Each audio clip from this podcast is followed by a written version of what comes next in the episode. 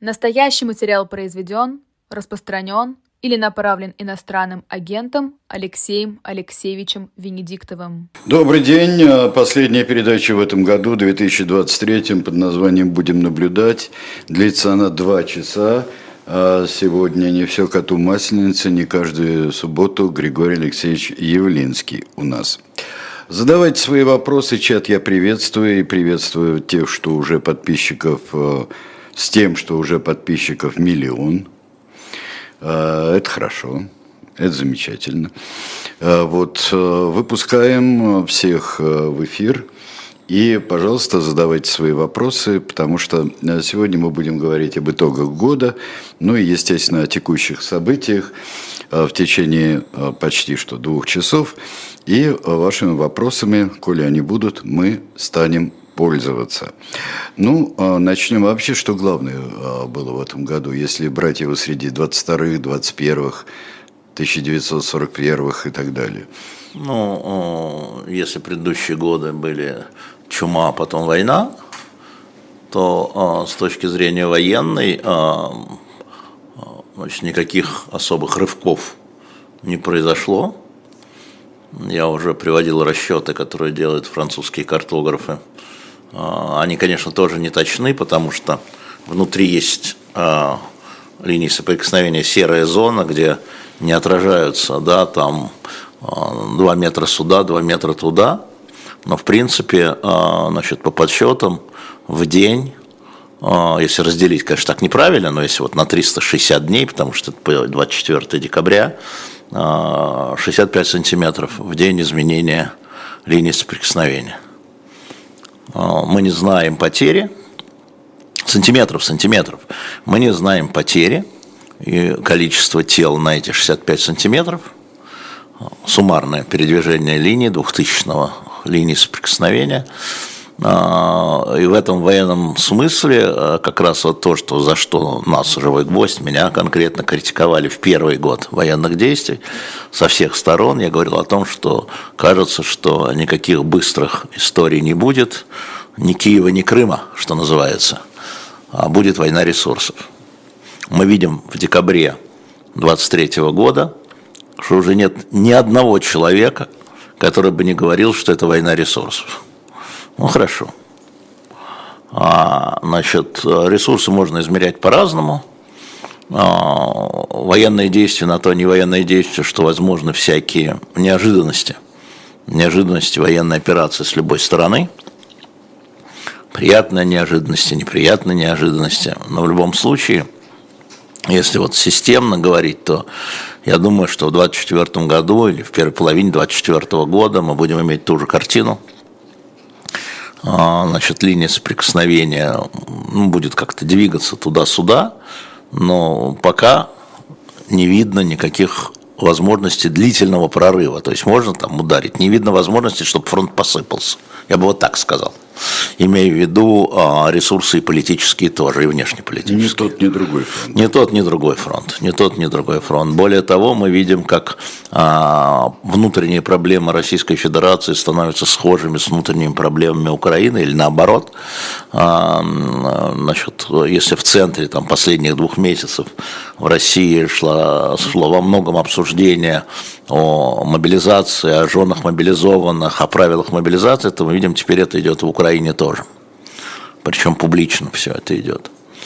А, и это как раз вопрос ресурсов мобилизации, ну, части из них. Конечно. А, мы видим а, экономику России, которая испытывает вполне серьезные трудности, с одной стороны, но которая завершает, как я понимаю, переход на военные рельсы, и то есть поставка опять ресурсов военных на фронт, по количеству снарядов можно мерить. И мы видим, как с другой стороны партнеры или союзники Украины тоже пытаются создать такую линейку поставки э, снарядов 155 миллиметровых, э, которых реально не хватает, потому что то, что было на складах в Европе э, и в США уже практически пусто, надо производить, а производства очевидно не хватает, потому что в день расходуется там, вокруг от 5 до 7 тысяч снарядов в день, а производство не справляется с этой надобностью.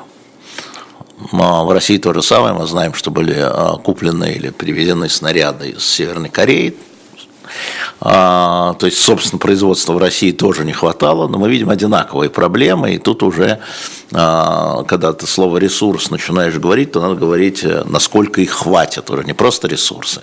То есть, у кого раньше закончатся те или иные ресурсы конечно, не закончится, а, и нет никаких сомнений, что западные партнеры будут по-прежнему а, помогать и финансировать Украину, а, и российская экономика тоже сможет наладить производство того всего 5-10, опять же, им будут помогать, как помогает Корея и Иран, в первую очередь, и, возможно, Китай, мы уже видим и туда движение, ну, раз. Два, санкции, которые, э, соответственно, в основном были введены в предыдущий год, в этом году были введена только один пакет санкций, или полтора, можно сказать, что в начале года был один пакет санкций, и второй был вот сейчас, в декабре они существенного влияния пока на экономику России да, не оказывают. Хотел, хотел не оказывают. В этом году это не очень видно.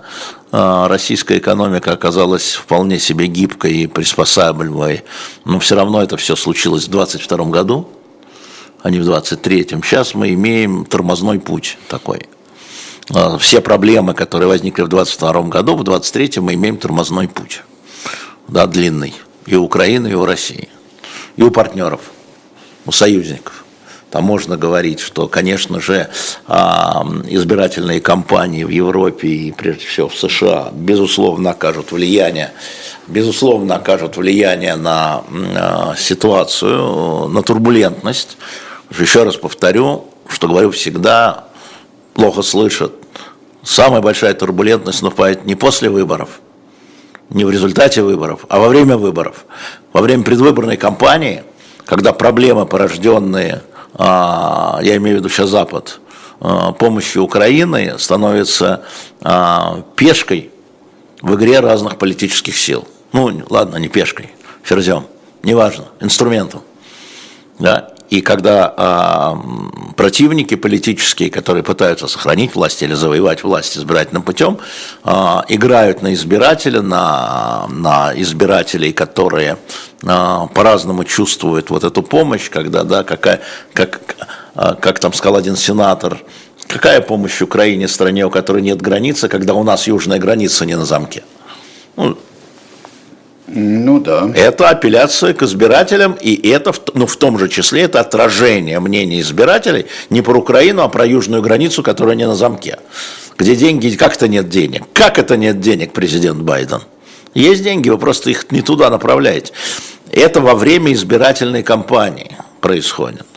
И то же самое в Европе, менее важные выборы, но очень важные как термометр, это выборы в Европейский парламент в начале июня – значит, мы видим рост а, праворадикальных, а, пока по опросам, праворадикальных партий.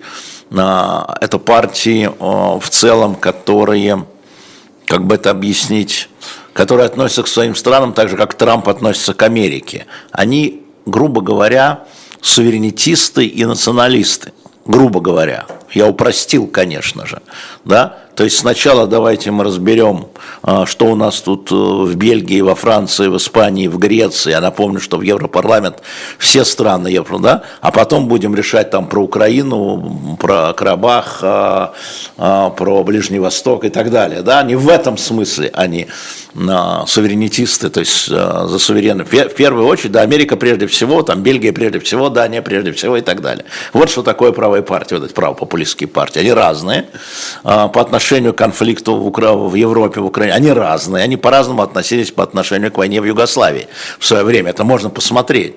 Но а, то, что они в первую очередь, да, наша страна прежде всего, а все остальное потом, по остаточному принципу потом, а, да, и мы не будем подчиняться решениям Еврокомиссии, Евросоюза, или вернее задача в том, чтобы им не, прямую не подчиняться, это следующий год все.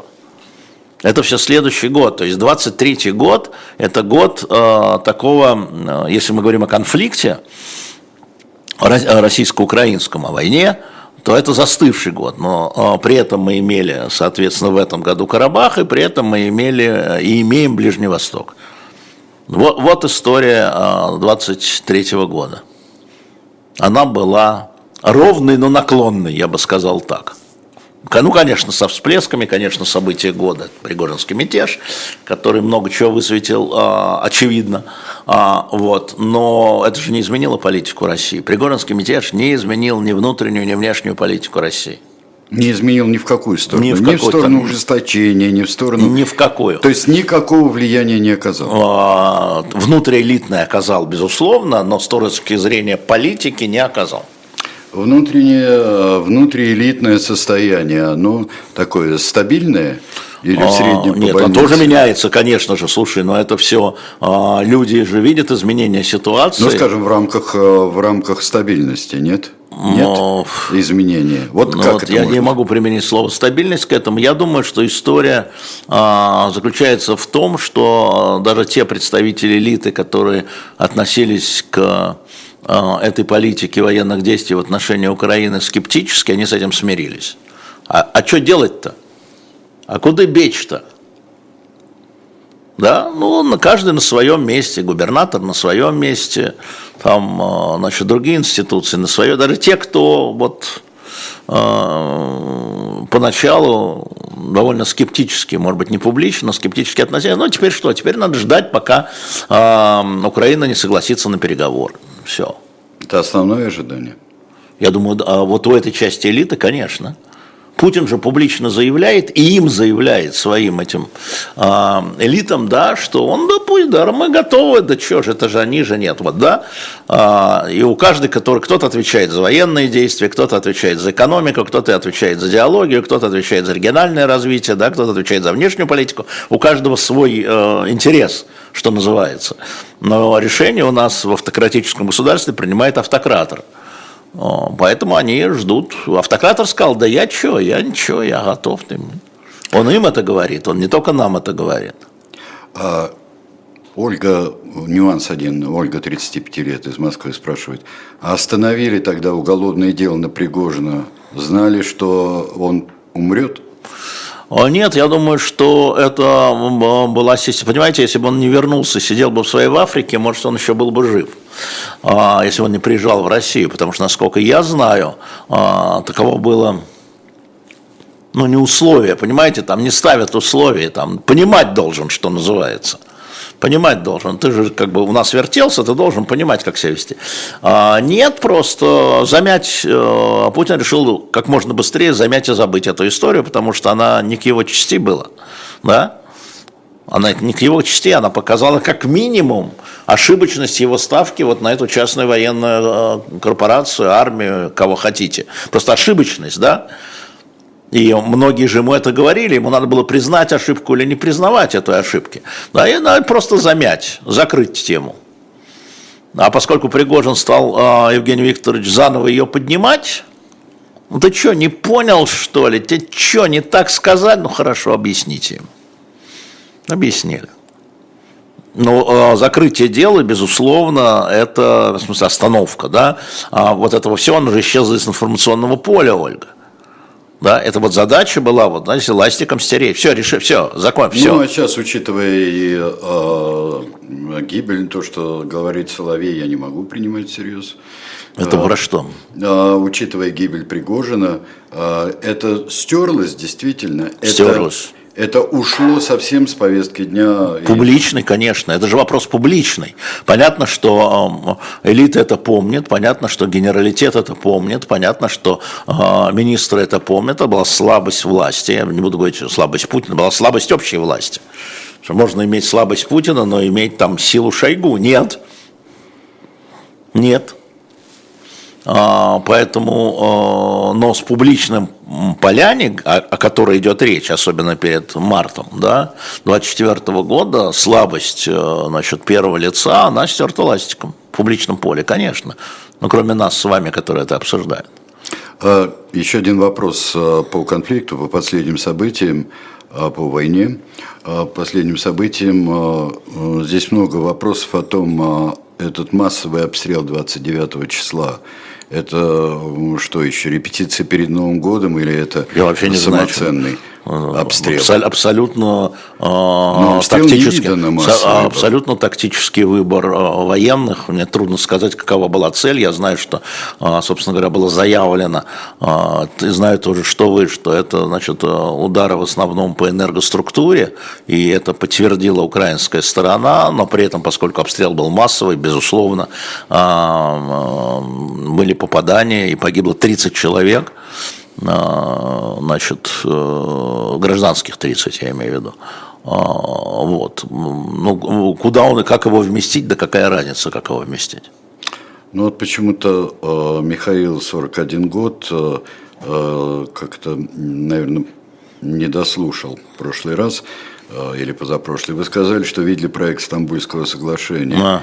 А, что в нем, в первую, в первую очередь, с каких территорий уходила РФ, как решался вопрос по Крыму? Да, могу повторить, да, но это был не проект Стамбульского соглашения, это, был, а, это была вступительная часть, то, что я видел, это была вступительная часть, парафированная главой украинской делегации, а, я видел это парафирование, что называется, значит, по Крыму. Вопрос Крыма откладывался на 5, в скобках 7 лет вот эта фраза откладывается. А вопрос о Донбассе, так это так, ДНР, ЛНР там было написано, относилась на встречу к президенту, пусть они об этом говорят. Юг не упоминался вообще. Хотя к этому времени уже, уже все там на юге, уже Херсон был взят, да, а вообще не упоминался. То есть в трактовке людей, которые а, с российской стороны это обсуждали, имелось в виду, что с юга России уходит. Александр, 28 Я имею в виду Запорожье и э, Запорожскую область и Херсонскую область. Александр, 28 лет, спрашивает, Россия уже пришла к тоталитарному режиму или на пути туда? Это всегда движение. Ничего еще не закончено. Напомню, что с моей точки зрения, ну, там, опираясь на всякие теоретические изыски, тоталитарный режим – это режим, в котором власть от тебя требует присягать. В авторитарном режиме власть говорит, мы тут сами все порешаем, а вы там своими делами занимаете, детей растите, деньги зарабатываете. В общем, без вас решим. А в тоталитарном режиме, а, значит, нужно, чтобы каждый человек а, нет частной жизни, власть влезает в частную жизнь, что человек думает, с кем человек спит, а, как человек проводит вечеринки, да, и требует от него присяги. Вот если грубо вот такая разница, с моей точки зрения, да, и поэтому мы находимся в этом движении, потому что история про то, как государство путем законов, путем правоохранительных органов, путем травли а, влезает в частную жизнь людей, а, мы, да, мы движемся вот, и требует от людей присягать, потому мало отмалчиваться, вот в чем история. Не отмолчитесь. Там, вы будете сниматься в фильме, если проведете концерт в ДНР, ЛНР. Вот, не отмолчитесь, да? А в авторитарном государстве можно не проводить концерты, но да, и там, не осуждать ничего, а просто проводить свои концерты и петь песни про любовь, морковь. Так, а немножко с, э, с другой точки зрения в определении к э, государству, его устройства, а диктатура-то у нас есть? Ну, э, это же все игра в слова. Диктатура у нас есть, потому что конечные решения неоспариваемые принимаются одним лицом. Другое дело, мы плохо понимаем, а, каким лицом, а, в смысле, как это лицо формирует свою точку зрения с помощью кого-то или, или уже без помощи кого-то. Еще раз напомню, что когда мы делали номер дилетанта про императора Августа, мы говорили а, о том, что да, Август это Путин Древнего Рима, а мы имели в виду, я имел в виду в первую очередь а, то, что базой той империи было лицемерие и ханжество. То есть, например, это все была республика, сохранялись все республиканские институты, но решение принимал один человек, а он был диктатором. Император Август был диктатором по принятию решения. Но у него были советники, знаменитые, меценаты Агриппа, например – Здесь тоже, наверное, есть советники, но решение окончательно принимает один. Вот важно понимать, да, что, например, вот выдвижение в президенты Путина было придумано значит, советниками администрации президента, как я понимаю, во время пресс-конференции и так далее, и так далее. А Путин взял и перешил. Почему? Под настроение. Солнце взошло. Понимаешь, солнце взошло. И в этом смысле, безусловно, как, а, как сейчас скажу, как метод управления, это, безусловно, диктаторская история. Поэтому я говорю автократор. Так, э, кстати, о дилетанте у Джорджа Армани спрашивает. Джордж Армани? Да, сам, да. да. А, какие планы на журнал «Дилетант» на следующий год? Можем ли мы подкидывать темы для журнала? Можете подкидывать темы для журнала, безусловно, но я вам могу сказать, что, значит, Наверное, надо было пойти посмотреть. А, ну, следующий знаешь, номер. Вообще у нас достаточно э, динамично, динамично иногда переставляется да. иногда, но есть основные Но следующий темы, номер, который выйдет 22 января, это второй номер, потому что первый номер январский, это Клеопатра, вот она, видите, за моей спиной плакат, а второй номер это «Война судного дня» 73 года, на обложке будет либо Голда Мейер, либо Хелен Миррен, мы еще не знаем, э, актриса, которая сыграла Голда Мейер, и там там будут очень интересные куски. Леша Дурново делает о том, как на самом деле в Советском Союзе это воспринималось. Как это обсуждалось Политбюро. Мы нашли документ, Леша нашел, он мне сказал, нашел документы. А это то, что, в общем, конечно, в фильме Голда, который, наверное, все смотрели, это не видно. Ну и почему Израиль проиграл первую фазу войны, тоже там будет. Да, пропустил эту фазу войны. Все очень пересекается. Да. Наверное, если бы не было трагедии 7 э, октября, то, может быть, этот номер бы и не вышел с этой темой. Но, естественно, она толкнула нас на эту тему. Так что мы вот, э, да, вот э, такой план ближайший. А дальше мы смотрим, что происходит. Дальше мы смотрим, что происходит. Я не помню. Я не помню, там, если у нас там будет рекламный блок, я выйду, я посмотрю и сообщу. А вот скоро он будет. А, да. Я выйду тогда, возьму у меня в телефоне приблизительный план, который меняется очень быстро на самом деле. Ну да, за спиной плакат не видно, а вы возьмите. Вот, пожалуйста, посмотрите. Ну, посмотрите, я отодвинулся, вот. Марии 2D. Да, вот, вот, вот, вот она. Очень смешно, я настаивал на том, чтобы а, Клеопатра была как сказать, политически корректно. Сейчас одна из последних, один из последних фильмов, посвященных Клеопатре, играет чернокожая актриса. Очень красивая. Я говорю, дайте ее на обложку. И спорил. А, но опять-таки Демарский Дурново 2D, 3D, Мари 2D, 2D. Значит, меня заломали и уговорили, что Моника Белучи – это Моника Белучи. А, и тут мы вспомнили эту дивную историю про новый фильм, который Netflix собирается снимать а, с, про Ганнибала когда Тунис выразил протест, что играть Ганнибала должен, по-моему, Дезил Вашингтон. Дезил Вашингтон, да, слишком да. черный, слишком черный. А, и поэтому вот Клеопатра, вот она белокожая. И вот я решил, ну их нафиг, этих демарских, вместе с этими Дурново, пусть будет Моника Белучи, я уступлю. Посмотрите, сейчас по спутниковым каналам идет дивный совершенно фильм, вот про это, кто чего кого кем считает. А, совершенно дивный фильм, который называется а, «Столкновение», как «Crash», как «ДТП». А, называется, это а, целая группа жителей Лос-Анджелеса, которые совершенно невероятных а, встречается вещах. И когда китаец, естественно, оказывается корейцем, который, ну, мексиканка оказывается сальвадоркой. Но и так, никто ничего не понимает, и все друг с другом грызутся. А все Рюриковичи – это половцы, я ну, понимаю. Ну, ну, естественно, да. Но. Я еще хотел спросить тебя главные для тебя а, вот реперные точки лицемерия и ханжества вот в законодательстве, в решениях, которые вот для тебя. Их было очень много в 23 году. Ну, это же не, сами, не само законодательство, но понятно какое. Значит, последнее законодательство практически все, ну там за редким исключением, является репрессивным.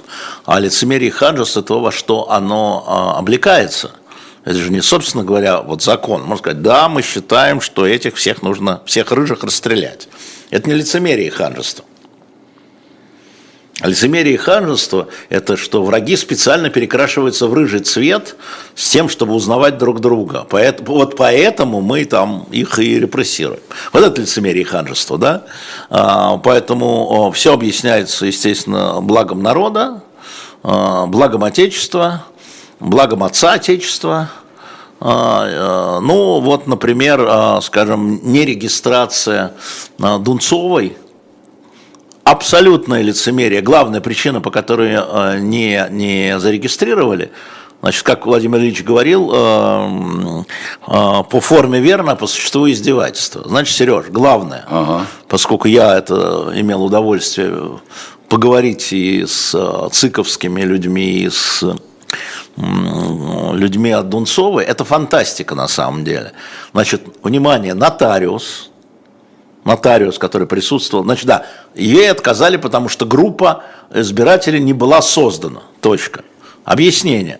Нотариус, который э, завизировал в начале и перед собранием каждого отдельно удостоверил человека, он прошил листы, прошил листы, запечатал и скрепил последней записью после собрания. Поэтому формально группа была создана после собрания, значит, не могла выдвигать Дунцову. Понятно говорю? Вот вам лицемерие и ханжество. Да. Да, это чтобы было понятно на самом деле.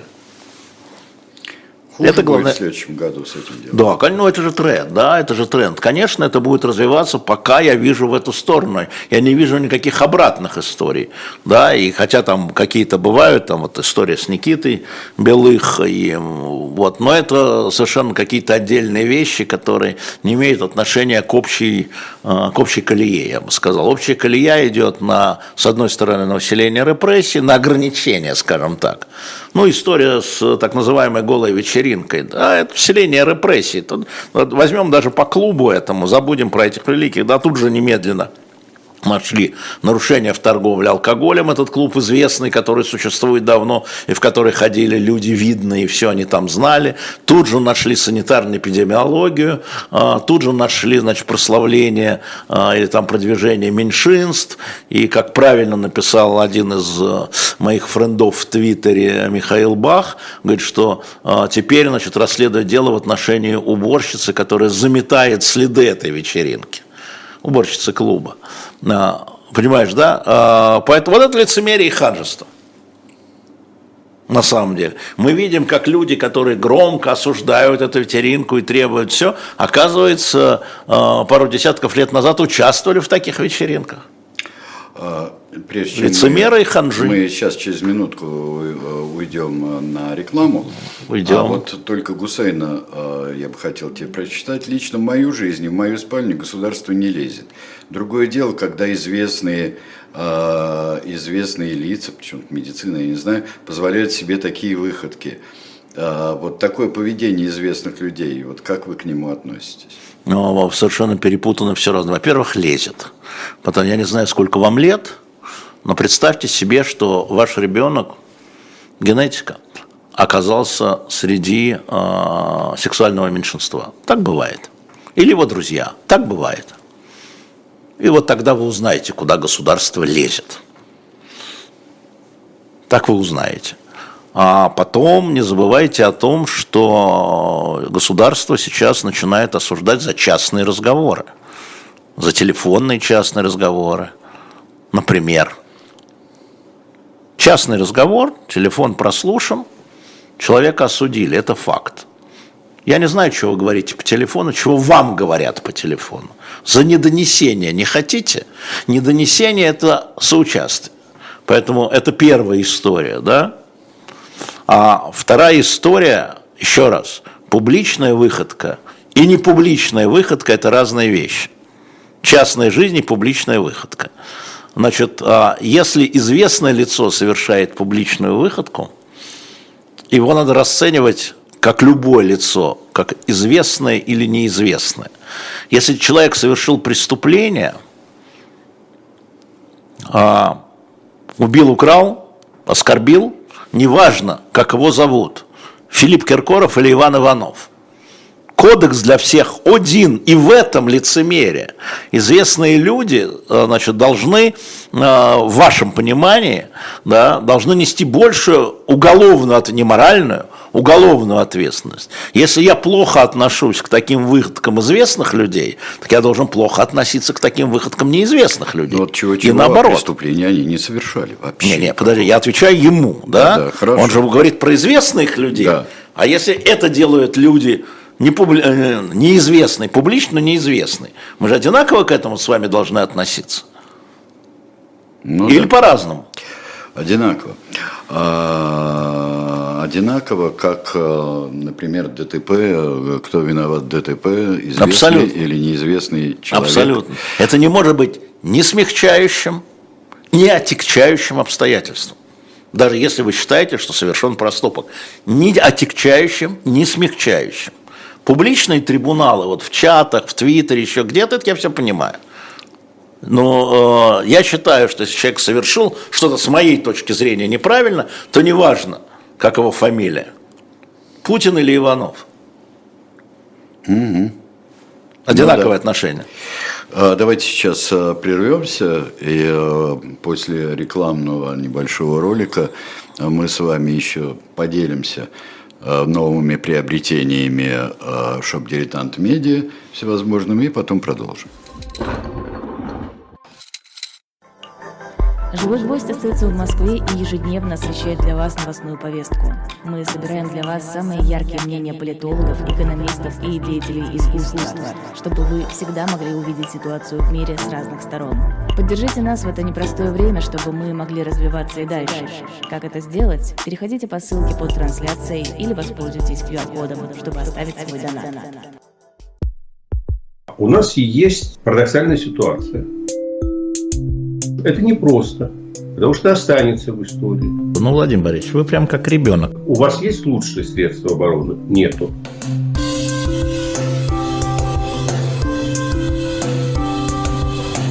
Мы же не живем в России просто так. У нас всегда должна быть какая-то миссия, ради которой можно сдохнуть. Это вообще вот кто доказал? Бжезинский.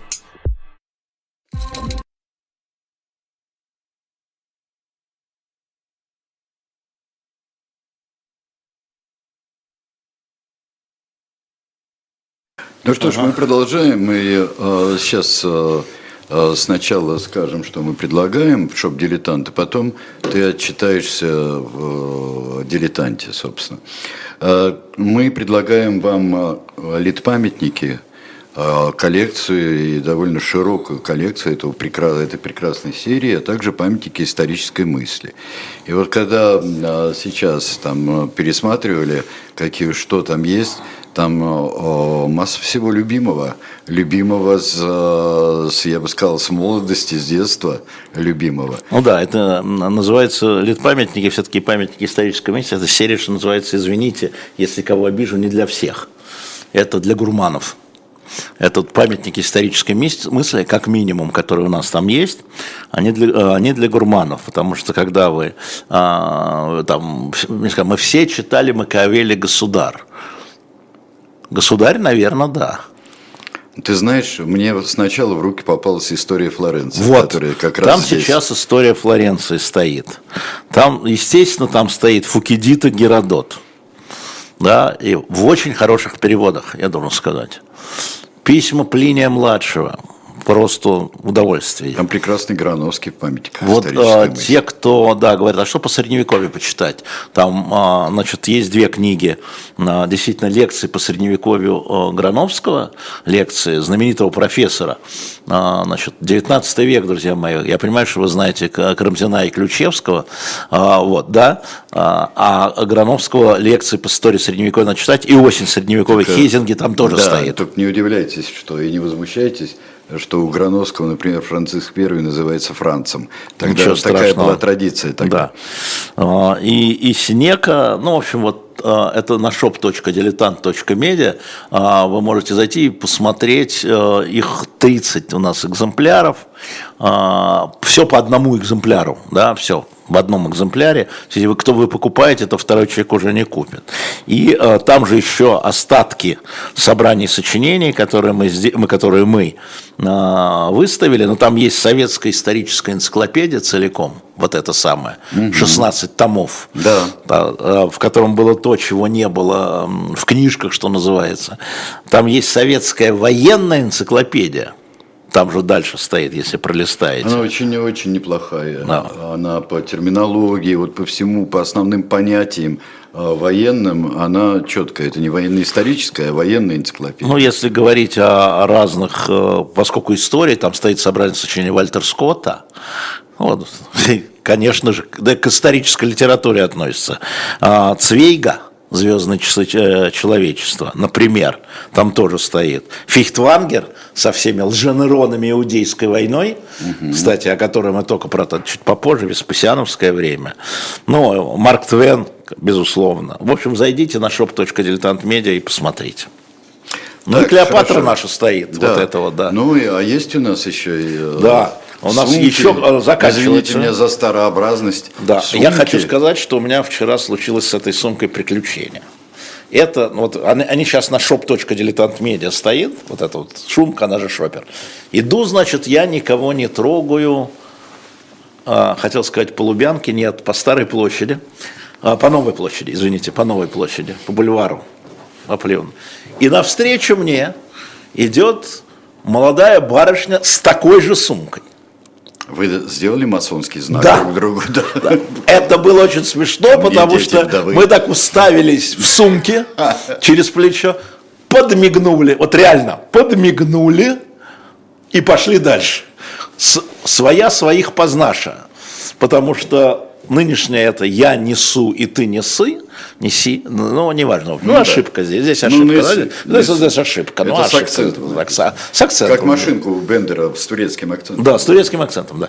А, вот, так что а, присоединяйтесь на shop.diletantmedia, заказывайте сумки, потому что мы их дошиваем, мы заказали, ну, естественно, праздники, они, доставка будет уже в январе, вот, а, ну и книги, о которых я говорил, там много разного чего, это практически последние два дня, чтобы нас поучаствовать в поддержке живого гвоздя, потому что все, что вы покупаете на живом гвозде, это является нашей финансовой поддержкой. Другой кстати, а, на нашем стриме который э, выложен уже на нашем YouTube-канале, где мы собирали ваши донаты в поддержку. Сейчас продолжается сбор донатов. Вы знаете, что нам во время стрима а, все российские банки, которые находились под санкциями, внезапно были отрезаны от возможности через а, Донат Алертс давать нам пожертвования. Все, Сбер, а, Альфа, Тиньков, только Райфайзинг работал. Поэтому сейчас мы решили продлить еще на два дня, на сегодня и на завтра. И все. Сбор вот таких вот добровольных пожертвований. Но, напоминаю, покупая что-то, наша.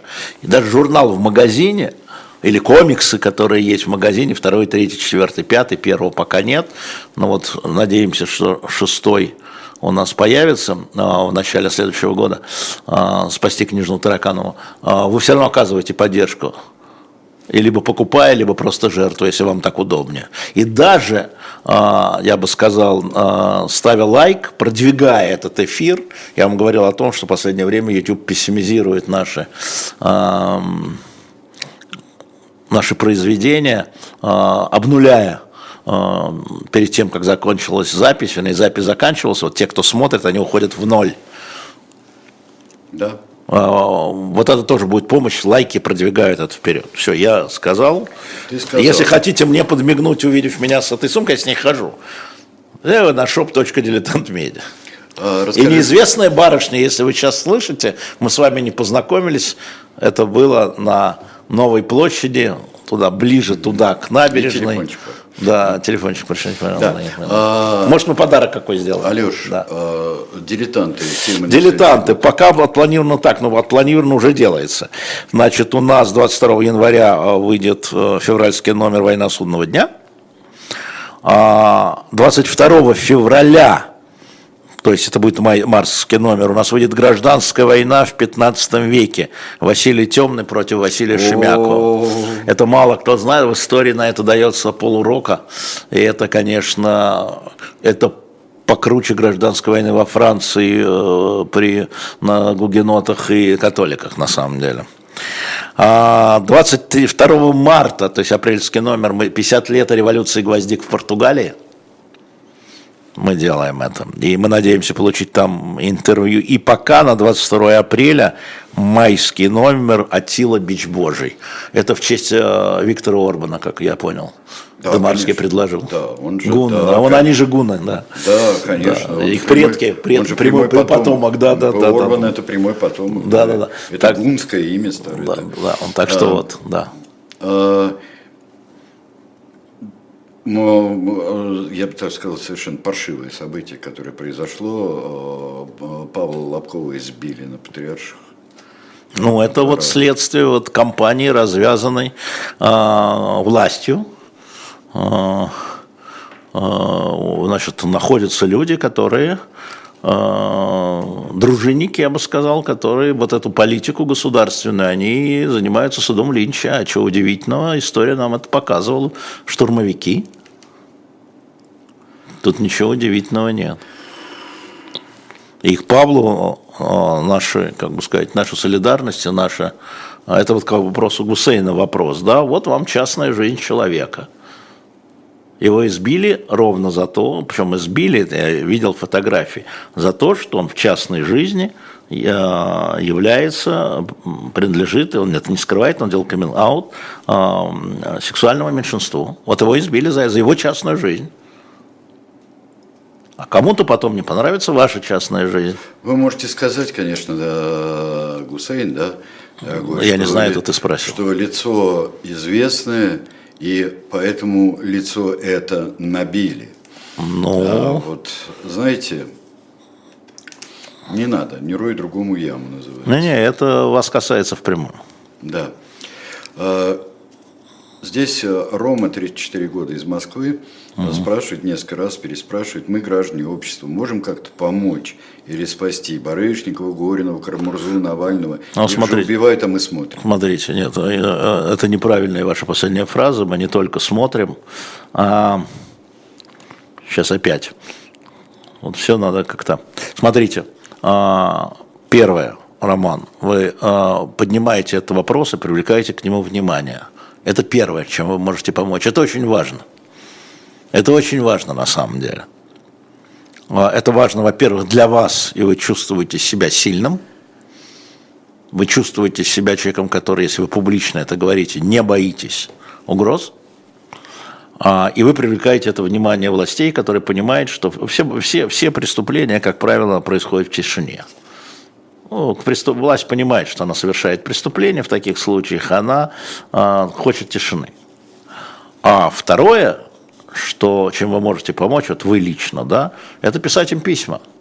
Это для них очень важно. Вот, а, получая письмо, скажем, от Жени Беркович, а, она об этом пишет. Нам очень важны эти ваши письма, эти ваши открытки от неизвестных людей. Они нас поддерживают. Мы не забыты в этих камерах, в этих лагерях, в этих ямах. Это очень важная история. А, вот вы этим и помогаете, вы помогаете тем, что вы делаете это публично, вы это рассказываете, а, Роман, рассказываете про эти истории а, своим друзьям, которые, может, про это не слышали, потому что они не смотрят «Живой гвоздь» и не читают «Новую газету». Да? Рассказывайте про них, просто, просто рассказывайте истории. Не надо кричать, какой позор, пусть они сами определят, что это позор. И пишите письма по возможности. Конечно, можете. И это очень сильно поддерживает, я знаю это и от э, Ильи Яшина, и от Жени Пурковича, от Володи Карамурзы, от Алексея Горинова. Кстати, вот история с Алексеем Гориновым, когда, э, с одной стороны, вы поднимали этот вопрос, мы поднимали этот вопрос, потом депутаты муниципальные поднимали этот вопрос, Потом федеральный депутат Сергей Шургунов написал официальный запрос. И Алексея поместили в больницу. Спасли. Вы. Вы спасли. Вот поставьте себе в свою карму плюсик, который называется Алексей Горинов. Вы его спасли тем, что поднимали вопрос. Кстати говоря, а, а ты помнишь, сколько было, вот уже об Алексее Навальном, сколько было запросов? А, более 600 запросов во все. Бомбардировали э, все абсолютно э, колонии, все заведения. И то, что доехал до него вот эту на край земли, доехал адвокат – это, конечно, во многом. Если никто интересовался, просто бы стоял и смотрел. Так что не только смотрим, и вы совершенно спокойно можете делать это. И, во всяком случае, писать письма, и за что я очень благодарен Григорию Явлинскому, что он об этом напоминает каждую передачу. Вот каждую и они организуют, передачу. и да, они организуют да, да. Э, пересылку этих писем. А Интересный вопрос, но странный. А согласны ли вы с тем, э, вопрос задается, что в Украине все эти годы, вот все предыдущие, создавалось моноэтническое государство? А, нет, я не согласен с этим, но такие тренды бывали, но они были, как это сказать, э, они были, ничего нового. Когда на развалах империи образуются э, национальные государства, то правительство, вне зависимости от своих общих взглядов, они пытаются консолидировать людей, легче всего их консолидировать э, по национальному признаку. И э, да, бы принимались в Украине и давайте сейчас даже про Россию не будем говорить, а, не просто так же, а, если вы посмотрите историю Украины а, до начала военных действий, бесконечные столкновения с Венгрией и Румынией. И с Польшей. Потому что меньшинство, по защиту меньшинств – вот с одной стороны мы понимаем объективный процесс этой э, консолидации нации на там, иногда на псевдоисторических, языковых да, э, историях. Мы это видим в каждой, в каждой республике, в каждой бывшей республике Советского Союза. А с другой стороны, э, такие угрозы были, но я считаю, что именно то, что э, Российская Федерация сделала, она служит главным бензином, топливом, подталкивающему украинскую элиту к созданию моноэтнического государства. Она служит, Российская Федерация служит, ее политика в отношении Украины. При этом, а, при этом а, не создается моноэтническое государство, создается гораздо более интересное нет, Сережа, законы... Политическая Нет, Сережа, создается. Нет, это разные вещи, это дополнение, но не противоречит тому, а, значит, э, что это говорит украинская оппозиция, что там есть движение к моноэтническому государству, как следствие, в том числе, начавшейся войны. Я думаю, что сплоченный, сплоченный украинский народ, более сплоченный гораздо, он гораздо легче э, решит э, вопрос при создании политической нации о том, как языковые, культурные меньшинства в нем существуют. Они сейчас во время войны, они существуют гораздо явственнее и естественнее. Я не так хорошо знаю нынешнюю украинскую историю и нынешнюю украинскую политику. Я Какой был скандал с, э, с депутатшей, которая вообще э, игнорировала русский язык и всем приказывала игнорировать? Какой был скандал и как ей надавали по ушам? А, я смотрю на то, что принимается, а не на то, что заявляется. Я смотрю на то, что имеет форму закона. А я смотрю а какой на... закон, а какой закон еще а, с монокультурным и наэтничный, кроме там запрета именно российского производства? А это что такое? Ну, можно за российское производство, можно цыганское, а, а можно еврейское. страна, страна враг, страна А при чем тут страна? Это ваши граждане. Это граждане Украины русские. Причем тут страна агрессор? Я говорю не о языке, я говорю о производстве. Я говорю о производстве, о товарах, производимых в виде того же самого кино и тех же самых а, песен. А, что язык это не, не, не является а, предметом этнической принадлежности? Секундочку. О чем ты? Э, этнической э, ты передергиваешь, потому что... Я, я передергиваю. Да, ты передергиваешь, Хорошо. потому что... Я так вижу. А, я так вижу. Меня, мне задали вопрос, да. я на него отвечаю, ну, как хорошо. я вижу. Ну, Это мое мнение. Понимаешь, э, э, ну и что? Ну, а я с ним что, нельзя спорить с этим мнением? Я отвечаю на вопрос, который мне был задан. Конечно, можно спорить, но меня спросили, я ответил. Ну и что, а я здесь хрен, ни хрена Почему? не ты, делаю. А ты ответил свое. Я Вышел. ответил свое, ну, естественно. Все. Ну и все. Что значит я ответил? Ну, меня, меня спросили. спросили, я ответил. Да. Хорошо, я же не могу за тебя отвечать, Сереж. Хорошо. Ты отвечаешь за себя. Хорошо. Я отвечаю за себя. Сейчас, Мы так отвечаем. Сейчас я пойду встречать Новый год. Мы тогда, пойдем и все сам отвечай на их вопросы. Я что, подавальщик мечей, что ли? Я не знаю. Я ответил на свой вопрос, который мне задали. Ты на него тоже ответил. Пошли дальше. Я не Но понимаю, ты меня обрываешь?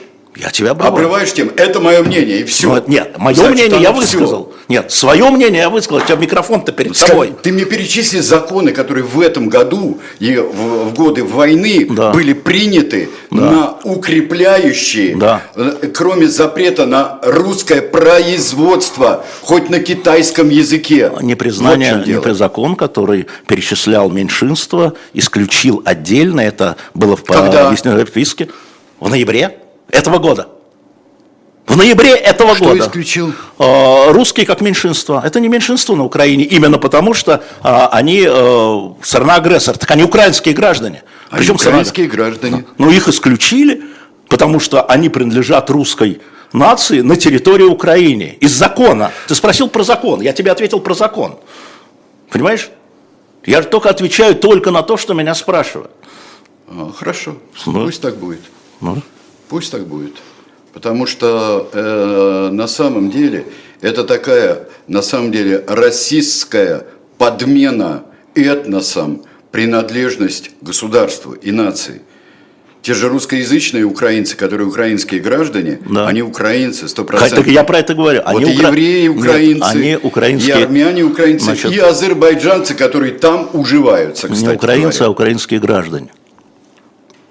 Это украинские граждане все. И я про это говорю, что этот закон направлен не на тех людей, которые живут за пределами Украины, а на украинских граждан, которые будут евреями, русскими, э, армянами, венграми, и, э, румынами, кем хотите. Но они украинские граждане. И вот это важно понимать. Вот ты меня спросил еще раз, да? Я вот про этот закон тебе ответил. Хорошо. Только в Украине не создается моноэтническое государство. Не создается. Вот это я так думаю. Э, так, ну что ж, а теперь мы пойдем дальше от моноэтнического государства. А, язык – важная часть национальной идентичности, Максим. А, я абсолютно с вами согласен, национальной идентичности.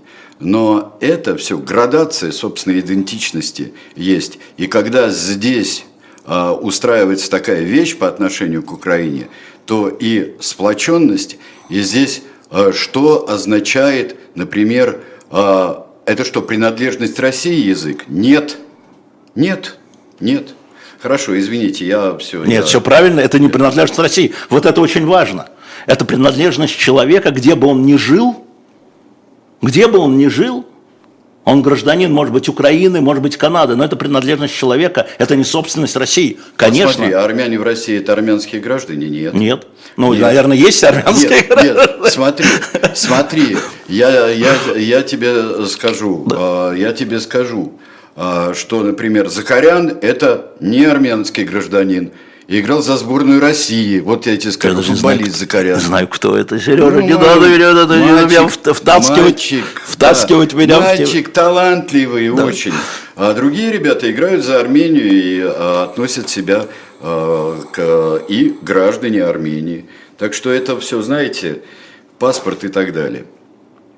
Так, а, идем дальше мы с вами. Так, а, да, да, да, да, да, для русского языка сделали исключение, по крайней мере, на время войны. Было, да, на время войны. А, Так, дальше мы идем. А, И а, теперь вот какая вещь. Конечно, в Европе ты говорил, что 24 год и прошедший 23 это год некоторых изменений. Но в Польше, например, произошел, дали заднюю от, от национализма. Ну да, ну посмотрим, какие они решения будут принимать. Сейчас идут, прошли очень сложные переговоры а, между новым министром, новым старым министром из нового правительства а, иностранных дел, а, м, значит, Сикорским в Киеве, а, потому что проблемы-то остаются. Проблемы-то остаются, избиратели-то остаются. Ну и вообще надо помнить, что партия э, правоконсервативная, которая проиграла выборы, тем не менее получила больше всего голосов. Это тоже надо помнить. А, Ну да. Это настроение. Я же говорю про настроение. Ну вот э, Настроения меняются. настроение... Надо смотреть тренды. Настроение, ну а если настроение не, не превращается в решение, значит это нормальная демократия? Нет, no, это абсолютно нормальная демократия. Я тебе скажу, более того, Трамп тоже нормальная демократия. И Вилдерс нормальная демократия. За ним стоят избиратели. Можно говорить, что они обмануты, отравлены, да, там, э, перепуганы или как там, напуганы, да, но это граждане этих стран, значит, их не могли другие политические силы разубедить голосовать за этим. Да? Это нормальная демократия, конечно. Да. Так и Конгресс, который не дал денег Украине, это нормальная демократия. Или ну, Конгресс, да. который дал деньги Украине, это нормальная демократия. Да? И демократия ровно в том, да, что там разные презид... подходы. И президента там будут выбирать, а не, а не продлевать, назначать, да. Э, или как это да. самое. Да, там как, будет между 80 и 86-летним, да, так оно и будет. Наши а, ребята. А, ну да, наши ребята, да. Отцы. Нет, конечно, это разные а, взгляды на Америку, и, ну в данном случае, разные взгляды на Америку и на мир. И у избирателей разные взгляды, да, у жителей разные взгляды. Могут говорить, они ошибочные, ну хорошо, но это их взгляды. И они их выражают через голосование, это верно. Это тоже верно. А, скажите, пожалуйста, давно обещали, это твой приятель Григорий Темный из Владимира. Угу, есть лет. такой, да. Да, как обстоят... О, Григорий Темный. Нет, мы про Василия Темного будем делать, извините, Григорий. А, Григорий, да. это самый Темный, старая русская фамилия. Это да, да, да, да, да, да, да, черт, да. Как обстоят дела с Китаем? Россия теряет суверенитет или нет? Нет, Россия Или не... это алармизм, нет, как это... правильно пишет Темный? Это алармизм, но очень правильный алармизм. Хм. Вообще в алармизме я ничего плохого не вижу. Кстати, про моноэтническое государство – это тоже алармизм. Понимаешь, да?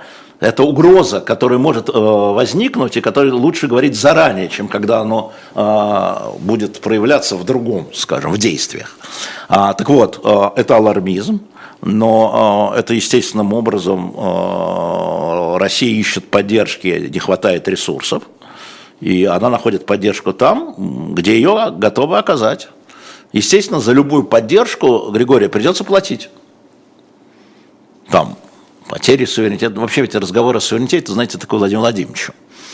Э, вступление России ага. в ООН – это частичная потеря суверенитета. Мы должны соблюдать резолюцию ООН. А вступление России любой страны в Совет Европы – это частичная потеря передачи суверенитета, да, добровольно. А мы вышли, как бы обрели, да, слово суверенитет – это тоже такое. Международные правила соблюдения – это что, суверенитет, не соблюдение, вернее. Это суверенитет, не суверенитет. А, значит, вот э, Россия отказалась, значит, участвовать вот в Международном уголовном суде, но знаете ли вы, например, Григорий, это все про то же самое, что вчера Южноафриканская республика подала иск в Международный э, уголовный суд против Израиля по поводу газа. Ага. То есть офи- э, официально поехал процесс геноцид, военные преступления и так далее. Но я вам сразу скажу, что Израиль, как и Россия, как и США, не признают юрисдикции а, а, Международного уголовного суда. И вот вам история. Так что потеря суверенитета, она в чем? В том, что вы платите за оказанную услугу? Ну, можно и так. Пока мы видим, что э, э, мы видим, что Россия не провинция Китая. Вот так. Пока. Пока.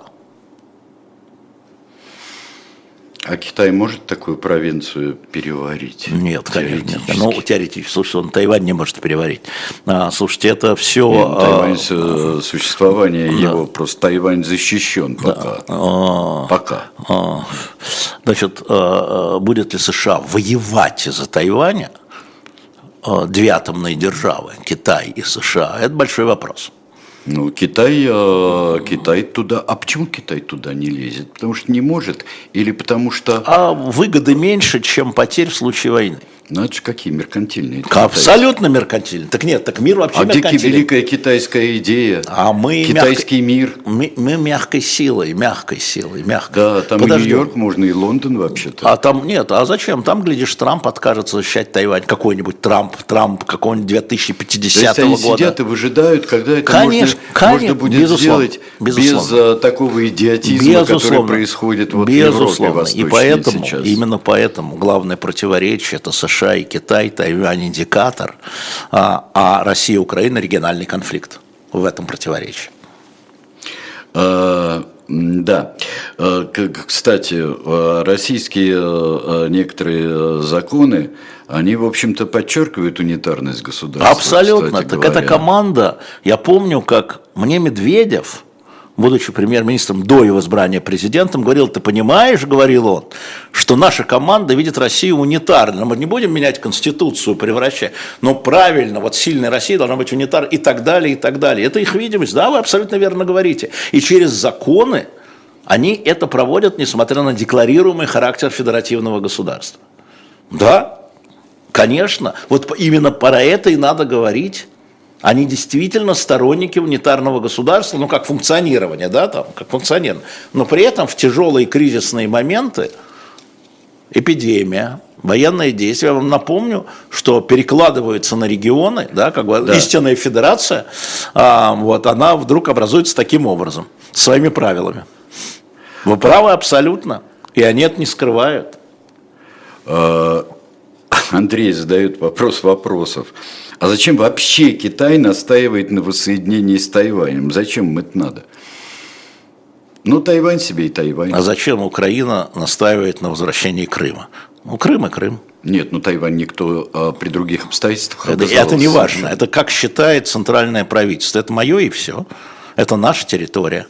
Это история, а, Сережа, 19-20 века, когда территориальное приобретение или территориальное владение является основополагающим. А тут более еще, что считая себя частью этой территории, вернее, эта часть территории, а, как сказать, отъятие этой территории да, является оскорблением, унижением национальным унижением. И вот если нет, если вспомнить историю, все-таки Крым достался э, России совершенно не тем путем, что Тайвань Тайваню. Это не что... имеет значения для того, чтобы общественное мнение возбуждать.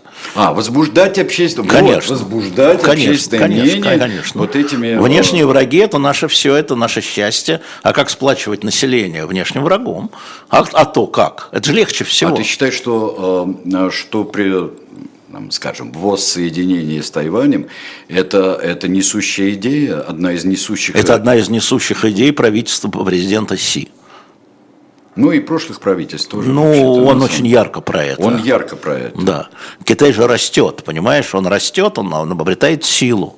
И если раньше там, он не мог на это замахнуться или мог замахнуться только в словах, то а, Китай э, это поднимающаяся держава, она по Гумилеву на тренде наверх идет, понимаешь? А США стареет, по Гумилеву, опять же, по Льву Николаевичу, чья книга у нас на shop.diletant.media, извините. А, правда, она про Русь, от Руси к Руси, но тем не менее, да?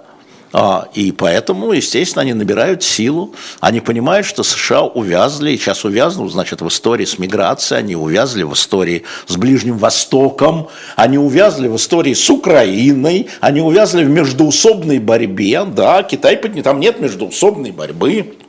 Мы нигде не увязли, не с уйгурами же мы увязли, правда? Да?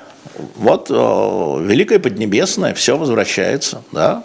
Э, такое восприятие правительства Си а вся его умеренная позиция, которая была, она была, а ее уже нет. Посмотрите последние пять лет, какая прошла чистка в э, постоянном комитете э, президиума ЦК КПК. Просто как людей исчезали люди, увольняли. А вот э, здесь э, замечательный совершенно тоже поворот насчет Тайваня, э, на мой взгляд, очень интересный. Оставшийся след гражданской войны, да. А возможно ли настоящее примирение всех китайцев без решения вопроса Тайваня? Нет. Это и политическая задача китайского руководства. Это все равно, как сказать, а возможно ли какой-нибудь украинский президент, который откажется от Крыма? Нет. Даже если де-факто, да, даже если де-факто а, он будет понимать, что Крым не вернуть, предположим, военной силой, да, он никогда не скажет, что я избираюсь и Крым отдаю России. Никогда. Ни одного. И я предположу, что и в России то же самое. А, да, замечательно. С наступающим. Дракон да. зеленый вроде бы не так страшен, как черный. Абсолютно. Но это еще не сейчас. Вспомним, что это только с февраля начинают ну, всякие драконы, собачки, кошечки. Можно сказать, как кому нравится. Как кому нравится. Да. Вот в этом случае я с тобой абсолютно а, Денис, 23 года, задает поразительный совершенно а, вопрос. А, новогодний вопрос. Вернут ли Сталина в мавзолей? Нет.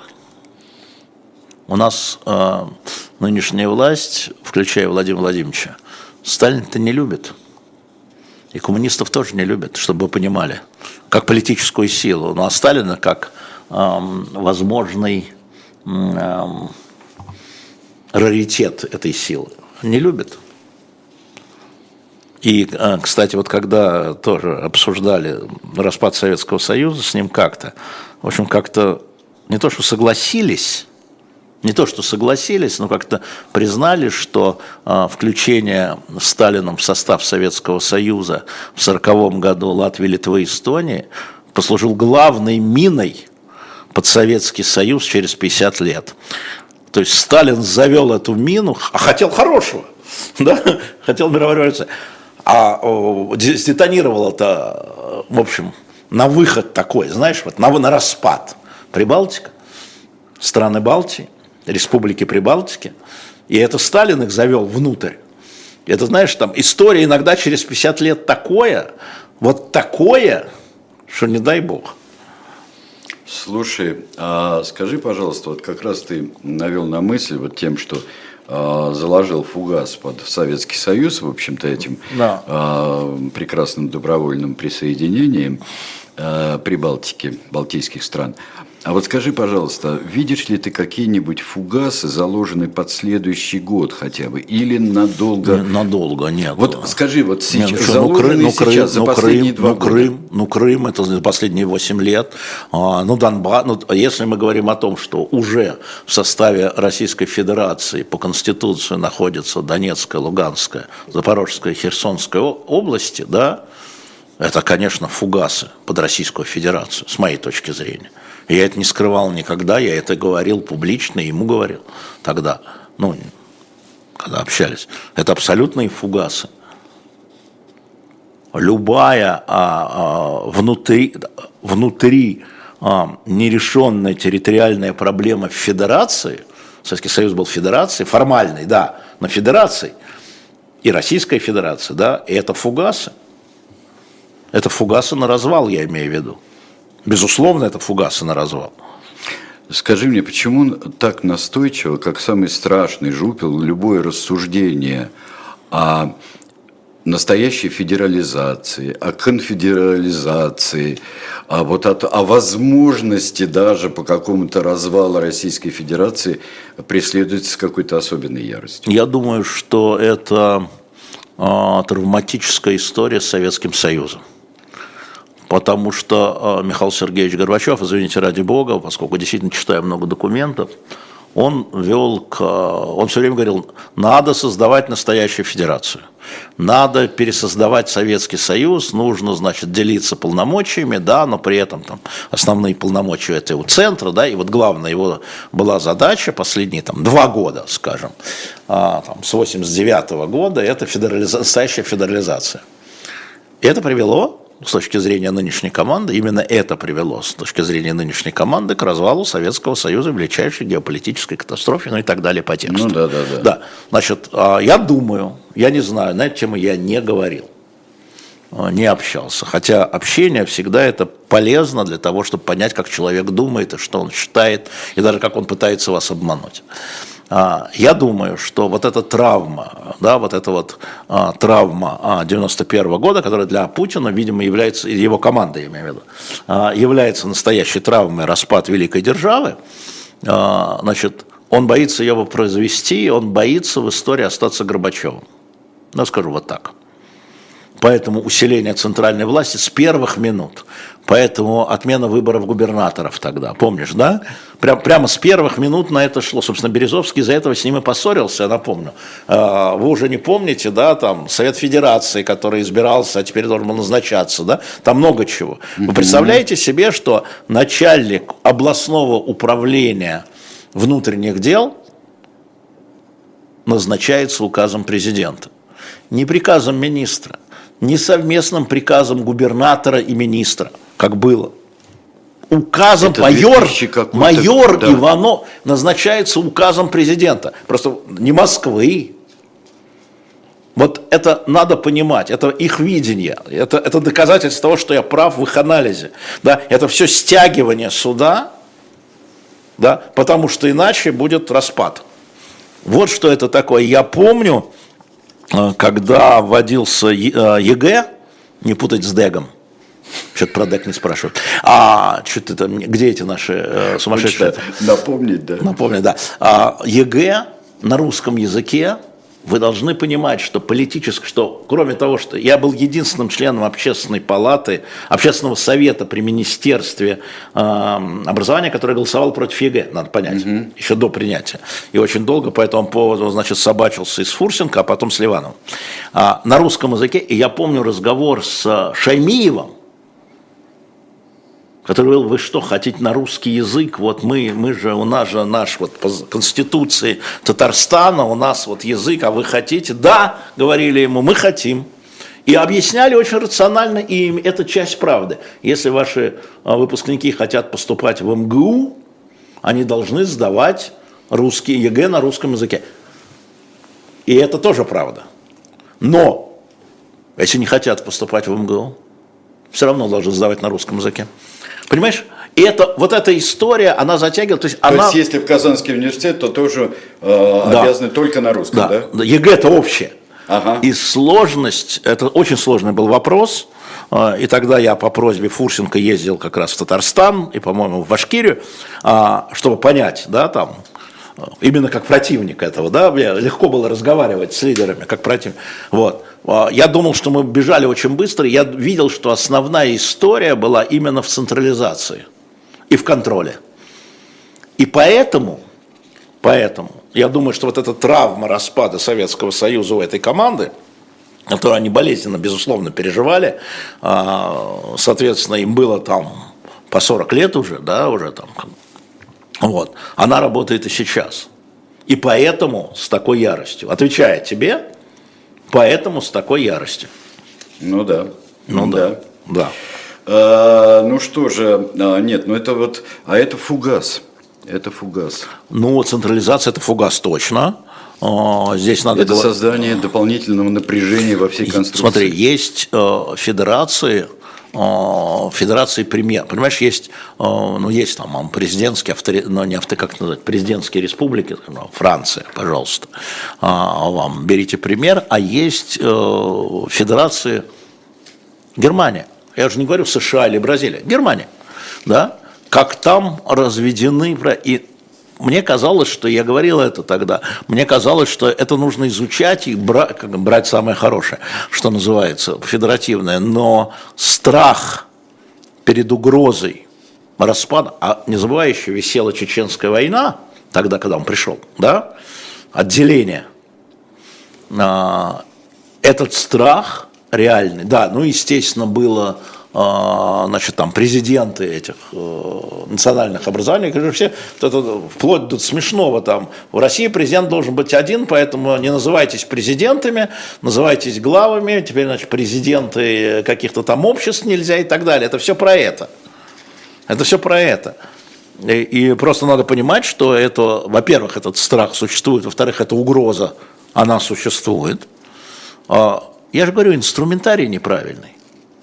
Слишком быстро сразу тя- хап-тяп связать, А скажи мне, пожалуйста, связать, привязать. вот эти добавки, Насильно. добавки, прибавки, изменения в Конституции э, 20, э, 20, э, это 20 да? Да. А, Это тоже своего рода фугас. Ну там были, э, нет, ну, ну, ну, слушай, любая конституция фугас вообще на самом деле. Это еще Деголь говорил. это ну, еще это Деголь правильно, говорил. да, это еще Деголь говорил. И, кстати, э, Конституция 93 года в ее принятом тогда виде, Да. там очень много Не- не, фугасов Любая заложено. конституция Да, конечно. фугас, и недаром там США выходит через это, через поправки, и то Понимаешь? А, вот. Ну и, конечно, это Конституция, это Конституция усиления центральной власти. Эти в основном поправки. А все те поправки, которые дают больше, якобы больше, значит, а, парламенту и правительству, да, другим альтернативам истории, да, они все лукавые. В том виде, в каком сейчас они есть, они лукавые.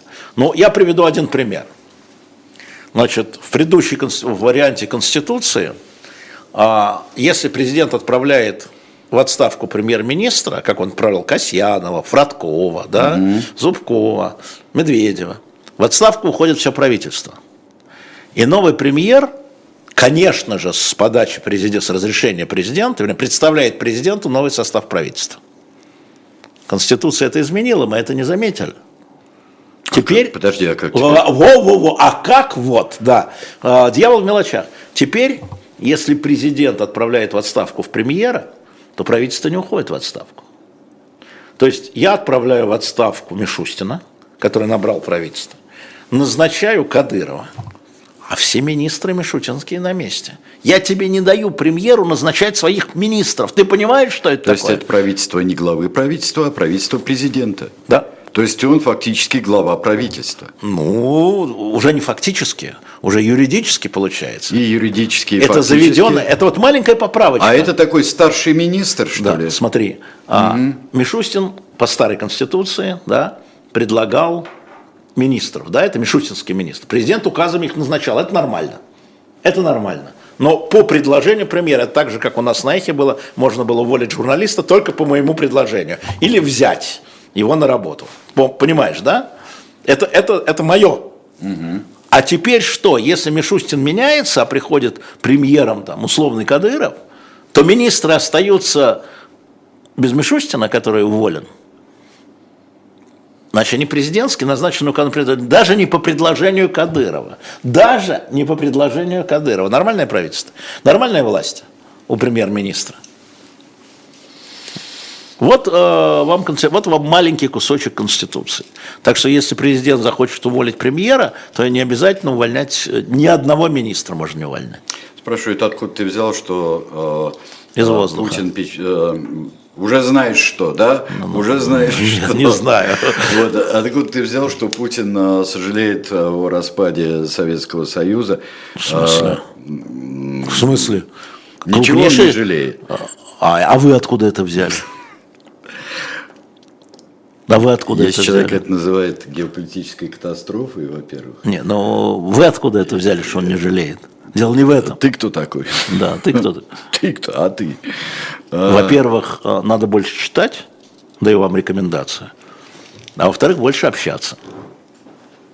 Вот есть публичная позиция президента Путина про крупнейшую геополитическую катастрофу, и есть наши встречи главных редакторов с Путина, где он это в закрытом режиме повторял. 2 плюс 2 – 4. Никак ваши 5 не получается. Светлана э, просит не накаркать с Кадыровым. Ну ладно, это сарказм. Ну, да. Мне надоело, Сережа, надо сделать сумку сарказм. Вот надо сделать не вот не вот эту, я несу, я и так несу. Нет. А надо сделать сумку Нет. сарказм. Надо, это мне надоело уже надо просто говорить. сделать плашку Сарказм. Плашку, которую звукорежиссер, да. вот, видеорежиссер, нет, плашку, сарказм. Ну это ужас какой-то. Ну, ребят, ну, ну а, ей-богу. А... Любой, имеется в виду, что любой самый невозможный, хорошо, заменим Кадырова на Бунтмана, он сегодня в настроении. Вот если президент назначает Бунтмана премьер-министром, фиг тебе, а не министры. Министры все останутся мишустинские, понял? Не хочу. А это другой вопрос. А, так, а, Сарказм. Из, Саратова 40 лет а, Саратов, да. говорит философические а, заявления здесь. 24 год будет хуже 23-го. Да? Но ведь стоит радоваться, ведь 25-й год будет еще хуже 24-го. Мы это говорили про 20, 23 год, да. Молодец, да, да, да, хорошее уже было, да. Да, хорошее уже было, да. Да, футболку сарказм это очень хорошо, да. Да. А, да. А, год Не високосный будет. да. Год будет високосный, верно. 6 января 2024 года произойдет смещение пространственно-временного континуума. В этот день что-то важное случится, ожидайте. Вы что? Ну вот ну. вместе Ливон, вместе и поожидаем, потому что, по-моему, это суббота. А континуум с собой, пожалуйста. Континуум, да. А у меня там мы... стоит континуум. Да, пространственный или временной? И временной. То... Временной, потому что это точно временной. Это надо будет уговорить да нет, до того. Нас спрашивали, что здесь смонтировано, вот откуда вот эти трубы и штуки. Это для света. Это как раз пространственно-временной континуум. континуум да. а, и а, есть. У Янус и А Янус. Да. А, так. Наталья Зубаревич склоняется, что больше влияние государства, как во Франции, близко русским. Это я, я э, ну, вы прекрасно понимаете, что я э, как бы изучал Францию и ее структуру государственной власти. Можно так осяк, но по истории России, по наличию территорий с другими, как это сказать, с другими культурными традициями, мне кажется, что федерация логичнее. И даже Сталин, что посмотрите на дебаты между Сталиным и Лениным по федерации СССР. А это будет интересно. Я э, не готов продолжать тот же спор. Мне кажется, что федерация, э, федерация на самом деле это э, выход для России. Ну да, федерация. я согласен, это было лучше, это всегда было лучше. Я повторяю, даже а, большевики, которые коммуни... и которые коммунисты, и которые не коммунисты, и при Сталине, и при Брежневе, и при Горбачеве, и при Ельцине, да, они э, были сторонниками федерации. То есть они в душе, конечно, может быть, хотели абсолютной власти, но с точки зрения управления они придерживались э, федеративных взглядов. Потому что не настоящая э, федерация. Вот Советский Союз поздний показал, что такое абсолютно не настоящая Поэтому федерация. Горбачев говорил перезаключение союзного договора. Да, когда очень много было и барых, и царьков, которые поддерживали свою с центром полную лояльность, но творили бог знает что. Это, это не федерация, это порнография стопроцентная была. А, так, а, вот а, здесь, а, здесь вопрос, а, на мой взгляд, очень важный. А, все-таки ждете ли вы каких-нибудь серьезных изменений в миграционной политике государства после выборов? Вот что Я можно привязать изме... к выборам? Я не жду изменений после выборов. Все изменения будут происходить, на мой взгляд, а, вне зависимости от выборов. Если они будут, а могут не происходить. Я вам напомню, что дважды Путин увольнял премьер-министра до выборов, а потом перезначал их. Хотя по Конституции, да, Э, правительство складывает свои полномочия перед вновь избранным президентом. Так вот он сначала увольнял, назначал новое правительство, угу. изменения, да, потом были выборы, и потом он снова переназначал это же правительство. А, я не жду, э, для него, мне кажется, что это голосование, еще раз, да, во-первых, это внутреннее подтверждение, что его внутри страны поддержат. Во-вторых, это аргумент во внешних разговорах. Это чистый плебисцит, который э, подтверждает нынешнюю политику, а не изменяет ее. Плебисцит – это подтверждение. Зачем же изменять, если те только что подтвердили? Но при этом, повторяю, он э, совершеннейший тактик, и если ему покажется нужным по каким-то его причинам изменить, это никак не будет связано с выборами. У него остается контроль за парламентом, у него остается контроль за правительством, у него остается контроль за губернаторами. Напомню, что он представляет кандидатуру губернаторов, да, там, из трех выбирает там, да. А у него остается контроль за Верховным конституционным судом. Что меняется -то? Он что-то обещает, что если меня переизберут, я там... Нет. Нет.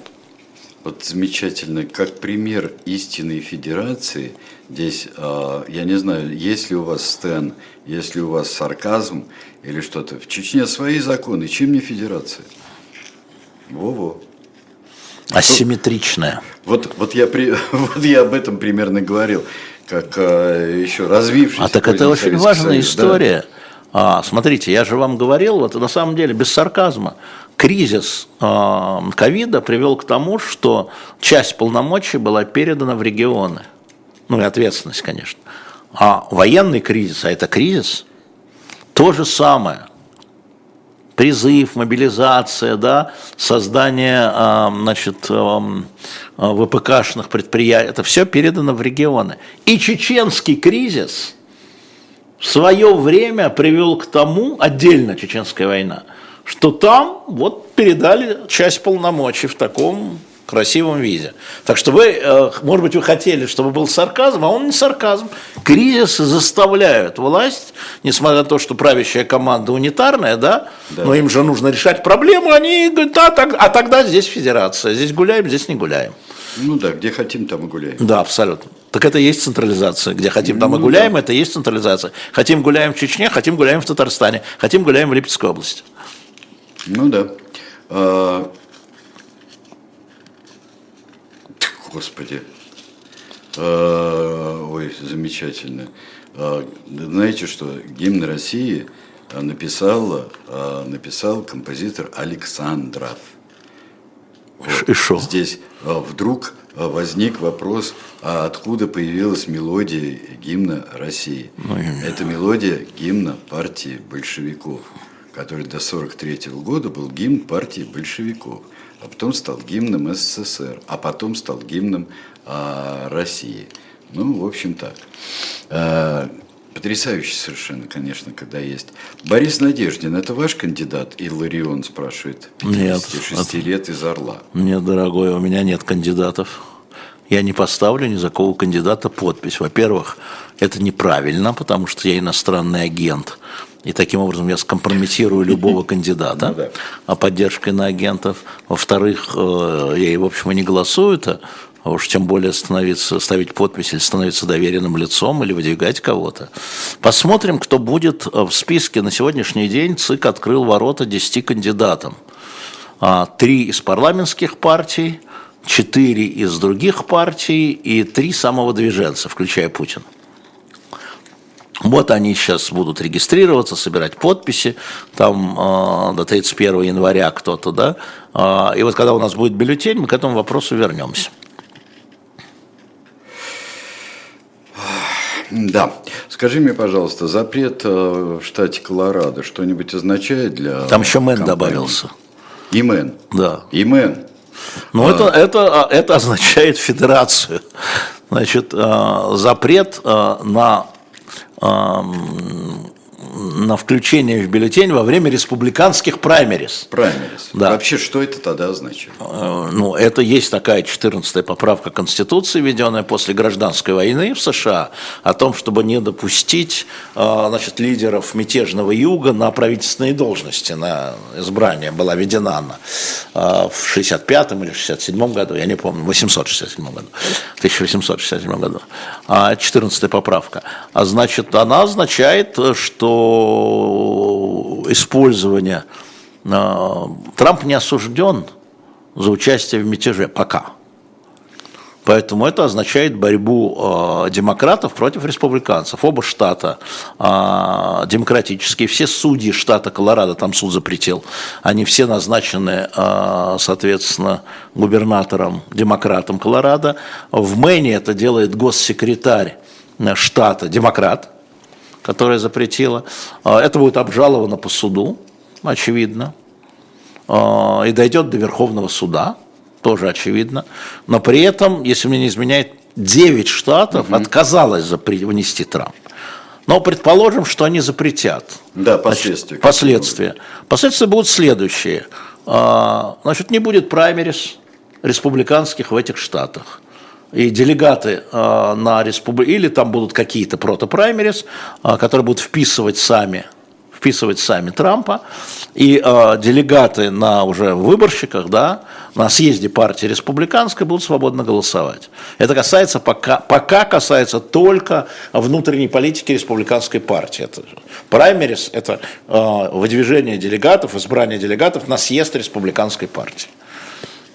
И уже по Колорадо, а, по-моему, два кандидата а, от республиканской партии, значит, вот этот парень с длинной фамилией, который этнический индус, не помню, кто-то еще, Кристи, по-моему, а, призвали всех сняться, республиканцев, с праймерис, и дать свободу делегатам от штата Колорадо голосовать на съезде свободно. Но это политическая борьба, да, политическая борьба. Да, два штата запретили, 8 или 9 не запретили, хотя были такие запросы. Ну, так как-то. Когда можно будет сказать, у кого больше шансов стать президентом, э, ну, скажем, условно, Путина и Байдена? Путина и Байдена. Господи. Господи, Дева Мария, прости да, меня. Да, да, да, да, вот, а, а, прости меня, дуру грешную. Да, да, да, да, да. Да, моя кульпа, моя Не, Смотри, а, в этом-то история американских выборов последних, последних десятилетий, что там все идет ровненько по голосам. И есть там 5 или 7 колеблющихся штатов на сегодняшний день. Ну, на сегодняшний день, на неделю тому назад – из пяти, из семи колеблющих штатов пять давали преимущество Байдену, в 5, ой, Байдену, Трампу в 5%. То есть, если выборы были бы вчера, то колеблющие штаты 5 к 2, а, и это значит а, Трамп президент. Если Потому что выборщики, если бы выборы были в, ну, в неделю назад. Почему во время кампании Бывает иногда предположение, которое до кампании, политика не особенно меняется, а, но а, бывает радикальное или повышение, или снижение, снижение того или иного кандидата. Но личный скандал. Да, главная история, скандал – это обман избирателей. Если Трамп или Байден или кто-то из кандидатов будет пойман на обмане, ну, публично зафиксирован на обмане и доказанным, что это обман, их шансы стремятся к нулю сразу.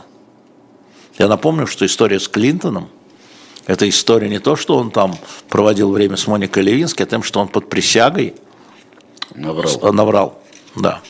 И потом все газеты э, описывали, является ли вот то, что он с ней делал, э, сексуальным актом. То есть наврал или нет – он говорит, у меня с ней не было сексуального акта. А теперь давайте кодифицируем, является ли это сексуальным актом. И там началась дискуссия, медики, психологи, э, психотерапевты, литераторы, эссеисты. Нужно было убедить людей, что Клинтон соврал. Или не соврал. Вот это была история. Как ты думаешь, а есть ли у Байдена, а, у, скажем, демократов, а, какие-нибудь тузы в рукавах против Трампа? Они бы уже вывалили, нет. Думаю, уже что... бы вывалили? Да, думаю, нет. А Может, вот... что-то придерживать, какую-нибудь Зачем? хорошую? Нет. Э, я думаю, что история Байдена с Хантером, с его сыном еще аукнется ему, потому что Хантер-то врал точно – про отношения с отцом, финансовые отношения с отцом. Да? И главное, а, главное для Трампа, лично для Трампа, а не для республиканской партии, а, это доказать, что лично Байден врал. Опять, самое mm-hmm. уязвимое место в американской политике. Доказанное вранье.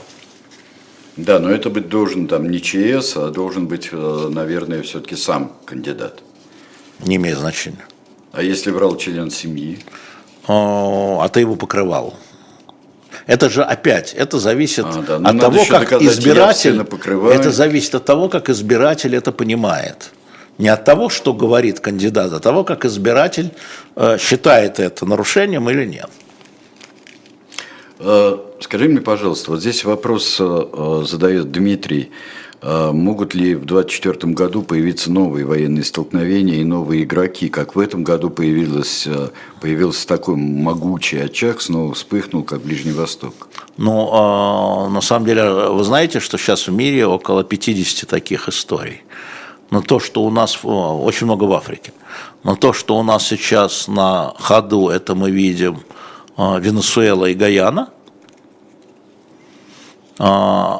Косово и Сербия – из таких вот, что, что может быть, вот может, может быть. Мы пока, а, пока вроде бы утихло сепаратисты в Испании, потому что правительство их включило, ну, их поддержку включило в обмен на амнистию и так далее, что разумно. А, ну, так я больше честно говоря, вот ну, про Африку можно отдельно говорить, но там продолжаются эти войны. Там и там, продолжаются. И там, я говорю, около 50 всего, всего есть. Я думаю, что вот из таких самых вероятных, вот это Венесуэла, Гаяна и Балканы, ну, Косово, Сербия. А какое, насколько далекой перспективе вот снова вспыхнувшая война на Ближнем Востоке, в Палестине, Израиле, а насколько она будет оказывать влияние, вот, скажем, сейсмические волны? Ее? Следующий год точно. Дальше не знаю. Они будут все время возникать, спадать, возникать, спадать. Там решений пока не просматривается никакое. И даже то предложение о том, что туда входят силы безопасности Египта, Иордания, нет, Египта, саудитов и кого-то еще по газу, а, не Иордании, а, оно, ну, Хамас не согласился. А, значит, это будет продолжаться. Да. Израиль-Ливан, может ли там настоящая война Может полыхнуть, но Ливан же слабый. Скорее не Израиль-Ливан, а Израиль-Хезбалла. Но Хезбалла тоже так себя ведет сейчас более-менее аккуратно сдерживается Ираном, потому что Иран а, в результате этого кризиса вернулся в переговорную большую политику, вернулся, а, и ему зачем это срывать? Это же Хизбалла для них расходный материал. Поэтому они его сдерживают на сегодняшний день, но поскольку недавно Израиль убил в Сирии одного из руководителей республиканской иранской гвардии, а, может быть удар возмездия со стороны Хизбаллы, конечно же то есть с территории Ливана. Но Ливан в сложной позиции, вы знаете, он же там составлен из разных а, групп, у которых разные интересы, не только религиозных, но и политических, которые ориентируются на разные великие державы, скажем так, или на разные региональные державы. Поэтому э, риски втягивания Ливана в войну такую не против Израиля, это легко, да, а против коалиции, потому что США предупредила, Французы предупредили, британцы предупредили, направляются корабли в море, э, я имею в виду западный, ну, чем рисковать, да, что выигрываем, что называется. Э, Иран предпочитает переговорную позицию сейчас. Сейчас. Это не значит, что завтра не будет удара возмездия. Здесь э, есть еще одна, одна такая вещь. Э, э, здесь, например, конфликт Южный Кавказ, Армения, Азербайджан. Ну, там вот. была очень интересная встреча в Петербурге. В Петербурге, Пашиняна и Алиева, да? Очень интересно. Ну, Значит? А, что ну и что? А, Нет, ну и что там? А что там? Да. А, нет, сама по себе, во-первых, сама по себе, они же не встречались, когда они последний раз встречались? Ты помнишь, не получилось в Испании, не получилось в Вашингтоне, не получилось в Брюсселе, да? А, и получилось в Санкт-Петербурге. А, значит, насколько я знаю, с двух сторон, а, значит, а, дан, а, даны поджопники а, тем рабочим группам, которые занимаются выработкой, а, как называется, нелегитимизации границы, установки границы, там, да, а, окончательно, что является, и второй рабочей группы, которая занимается а, судьбой беженцев из Нагорного Карабаха. То есть данные, да, значит, в этом году, я бы даже сказал, в 24-м, в марте-апреле возможно представление полноценного мирного договора между Арменией и Азербайджаном. Должно быть. Это вот президенты. Да, ну, президент и премьер-министр. Алиев и Пашинян. А, вот. А, приложением к этому договору значит, является а, определение границы – из таких острых моментов. Обмен военнопленными, э, называй их как угодно, заложники, военнопленные, заключенные, да, заключенные, обмен заключенными, а, охрана э, культурных и исторических памятников э, в Карабахе и значит, условия возвращения постоянных жителей Нагорного Карабаха. Я вот так формулирую аккуратно, поскольку все это пересказывалось устно, ну, да. с разным акцентом, что называется, да, поэтому я как бы смысл объясняю. То есть мирный договор это не только прекращение, я к чему? Мирный приговор это не прекращение военных действий границ, не только прекращение военных действий границ. Это очень важная история, если она получится. Другое дело, она сможет ли реализоваться, но это будет следующий вопрос. А первый вопрос – это вот юридическое оформление всего вот этого. Спасибо Александру Букрееву Амичу в Луге 53 года, что он шестой раз продублировал вопрос. Обычно я за это не благодарю, а наоборот. Но просто я а. его очень хотел задать, и хорошо, что вы напомнили. А, как вы оцениваете ситуацию в Черном море? Блокада Одессы, состояние Черноморского флота, вот эти атаки и так далее. Э, что здесь важного есть? А, важно здесь то, что Путин в одном из своих недавних выступлений указал на Одессу как на русский город. Я думаю, что это э, направление следующего удара. И исходя из этого только можно говорить о том, что происходит в Черном море. Мы не знаем, что происходит в Черном море, мы знаем кусками, что происходит кусками. в Черном море. А когда говорят там об отсутствии, там, о том, что российский флот там, частично разгромлен, частично отошел на другие базы, а я задаю вопрос, а что там с украинским флотом? А его там нет. Да? То есть если мы говорим с военной точки зрения, пусть об этом говорят военные, минирование, да, там недавно один торговый под панамским флагом, который шел, да. подорвался. То есть понятно, что черное, вот побережье там заминировано, и побережье, и подходы. А, поэтому здесь лучше говорить с военными. Кстати, всем огромный привет от Валеры Ширяева. Я знаю, что он приболел, mm. он просит его простить. Как только он вылечится, он будет у нас в студии. Я помню, что вы просили. Поэтому эта история военная с точки зрения... А Феодосия, это, это Сережа, это вот, вот надо, ну, это к военным. Это не является... Корабль. Это не является... А, не, это вопрос, с кораблей ли будет десант, или это будет иначе. Это же про другое все. Ну, понятно. Понимаешь, это с точки зрения Одессы, я говорю, с точки зрения побережья, юга, вот этой дуги, я так понимаю по заявлениям Путина, что от этой э, операции не отказались, она была когда-то запланирована и не удалась, была сорвана украинскими силами, но она не была операцией перво, э, первоочередной. Теперь, судя по заявлениям Путина, она может стать первоочередной. И тогда вопрос о Черном море становится лишь в каком виде театр военных действий, здесь надо военных спрашивать. Политически это так. Политически это мягкое подбрюшье на границе с Молдовой, с Приднестровьем.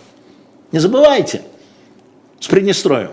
Не забывайте. Идея, если не коридора, то, то какого-то вот прохода. Вот Коридор такого. есть, почему? Коридор, я имею в виду э, отделение Украины от Черного моря. А, превращение Черного да. моря, да. А, но это такая политическая деятельность, военная же, да.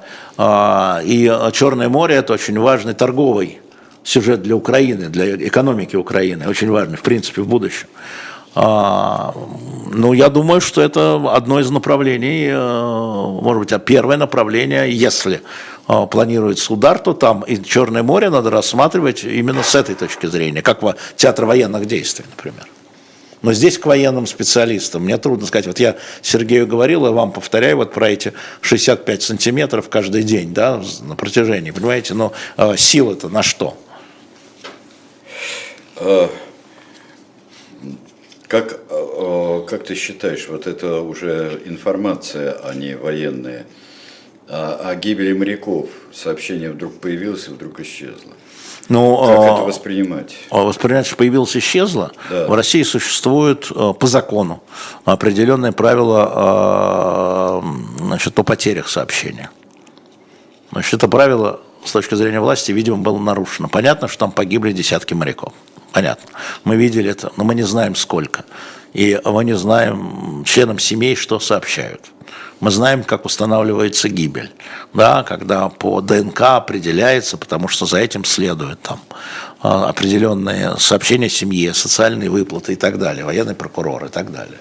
А, но там, конечно, потери большие, да, это понятно, потому что, судя по, по, по, по состоянию корабля, по фото, которое я видел, там был экипаж, если я правильно помню, весь экипаж, экипаж, 87 человек.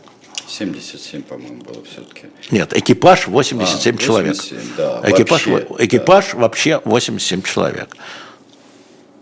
Ну, вот а сколько всего погибло? Мы даже этого не знаем. Чего. Мы даже приблизительно не знаем. Понимаешь, я согласен с тем, что, конечно, должны узнавать о гибели родственников, должны узнавать от командиров, а не Я про цифры вообще здесь, СМИ, да, я про статистику, да, абсолютно, я про статистику вообще. Вот я знаю, что коллеги из BBC ведут подсчет, извините, да. захоронений. Я, Там 40 тысяч. Я не про статистику, я про информацию, потому что ну, абсолютно ну, Статистика правильно. – это информация, это точно, Нет, а ну, 40 да, да, тысяч, да. Информация для родственников, как в любой катастрофе, как в войне, как ну, в, спе... да. любой спецоперации, нельзя, чтобы узнавали люди. Это просто такой гуманитарный запрет, всегда, ну, чтобы узнавали люди из средств да, массовой но, информации. Да, но это но не голову средство... как с Москвой морочили. Но это не средство. Не, а там не морочили голову. То же самое, Сереж. Я же рассказывал эту историю Давайте. очень подробно. Да? А, значит, Москва находилась э, вне а, территориальных вод Украины, находилась в нейтральном, да, и формально не принимала участие в э, военных действиях. Значит, э, пропавшие без надо было установить по ДНК. То же самое. Значит, там очередь. При таких потерях в лаборатории очередь. Понимаешь? Угу. И э, если установлено, что моряк там не дезертировал, да, не ранен, там найден жителями, лежит в каком-то доме, потому что начинаются сразу это же бюрократия. Выплаты, сообщения семье, выплаты и так далее. Да? Это та же самая история. Ну и, конечно, каждая страна, послушайте, каждая страна скрывает потери. Это есть аналогичный закон в Украине, аналогичный закон в России. И когда э, генерала Залужного спросили, он сказал, что нет, есть закон. Я не буду вам отвечать на этот вопрос, сказал он украинскому журналисту буквально недавно. Ну вот. А, ну, да. Вторая история а, связана с а, наличием соцсетей, а не СМИ, да, и каких-то иных историй. А, по слухам, что называется, а, это, конечно, добавляет. Мы не знаем количество, мы понимаем, что в общем военных действиях погибли со всех сторон десятки тысяч человек. Вот коллеги из BBC, они объясняют, как они считают. Вот есть захоронение, вот они плюс один. Значит, 40 тысяч 192, 152 захоронений. Сейчас, с начала военных действий российских, Ведет ли кто-то что-то подобное по Украине, не знаю. Могло погибнуть там десятки моряков? Могло. Но у каждого погибшего есть фамилия. Да, а, ну, о военном значении, вот правильно Алекс пишет, будем ждать Ширяева. Да, да, я, собственно, поэтому и вспомнил про Ширяева. Вы абсолютно правильно а, посчитали. Я здесь совершенно моей компетенции Сергей не хватает. спрашивает, э, какие-либо изменения в сетке вещания будут в новом году? Ну, мы э, говорим, благодаря вашей помощи и вашим донатам, которые вы продолжаете, как я понимаю, посылать на, на, на наш стрим, а там работает ссылка, и те, кто не смог в ночь тогда послать из-за того, что нас отрубили от банков, YouTube отрубил, а, значит, или там Донас Алерт был вырублен, а вы можете сейчас зайти и послать сколько-то, да? Да, я планирую еще 3-4 новых программы, но я разговариваю с людьми, а, но это требует времени. Меня очень беспокоит, могу вам сказать, что когда люди ведут из разных студий, ведущие в разных студиях, теряется энергетика. И я ищу возможности, чтобы там, скажем, если люди в Берлине, в Германии, чтобы они выходили вместе из одной студии. Если два инстанса ведущих есть. А, это, это изначально, чтобы понимали, люди из разных студий, это изначально 30% минус. Расскажи про новогодние программы. Новогодние программы все очень просто. Мы решили этот год, поскольку 24 ожидается тяжелее, мы решили Ион Високосный его сократить на один день и продлить 23 на один день. А у нас новогодняя ночь в прямом эфире будет с 1 по 2 января и будет вести Дима Быков. А, собственно говоря, утром 1 января у нас не будет утреннего разворота, а будет чтение Сергея Бунтмана, который ты можешь сам сейчас анонсировать. Да, э, я, правда, не знаю, в котором часу э, и когда Ну что, следите, подпишитесь на канал, да, и когда мы только знал. поставим, сразу звоночек и, придет. Э, мне захотелось очень вам К миллиону прочесть, присоединитесь. прочесть ну, начало, во всяком случае, если вам понравится, будем читать дальше, романа который называется «Столкновение э, с бабочкой». Э, это очень хороший роман, э, замечательный. Сразу узнаете Владимира Ильича Ленина там в начале, в размышлениях пребывающих в Цюрихе. Юрий Арабов написал, и вот 27 числа его не стало. Это замечательный сценарист, прекрасный поэт. Сакурова он писал сценарий его знаменитой трилогии. Э, и э, вот я с вами хочу поделиться этой книжкой. Как вам понравится, будем читать дальше, а можете и сами прочесть. Вот, это то, что прочтение. Ну, ну какие-то вещи у нас будут. Э, будут следить, да. особенно вот этот миллион наших подписчиков, а, они же им приходят извещения о выходе. Да, да у нас мы не, не будем прерываться, мы только первого числа, вот на утренний разворот ребята попросили, а, значит, э, Ира и Колой.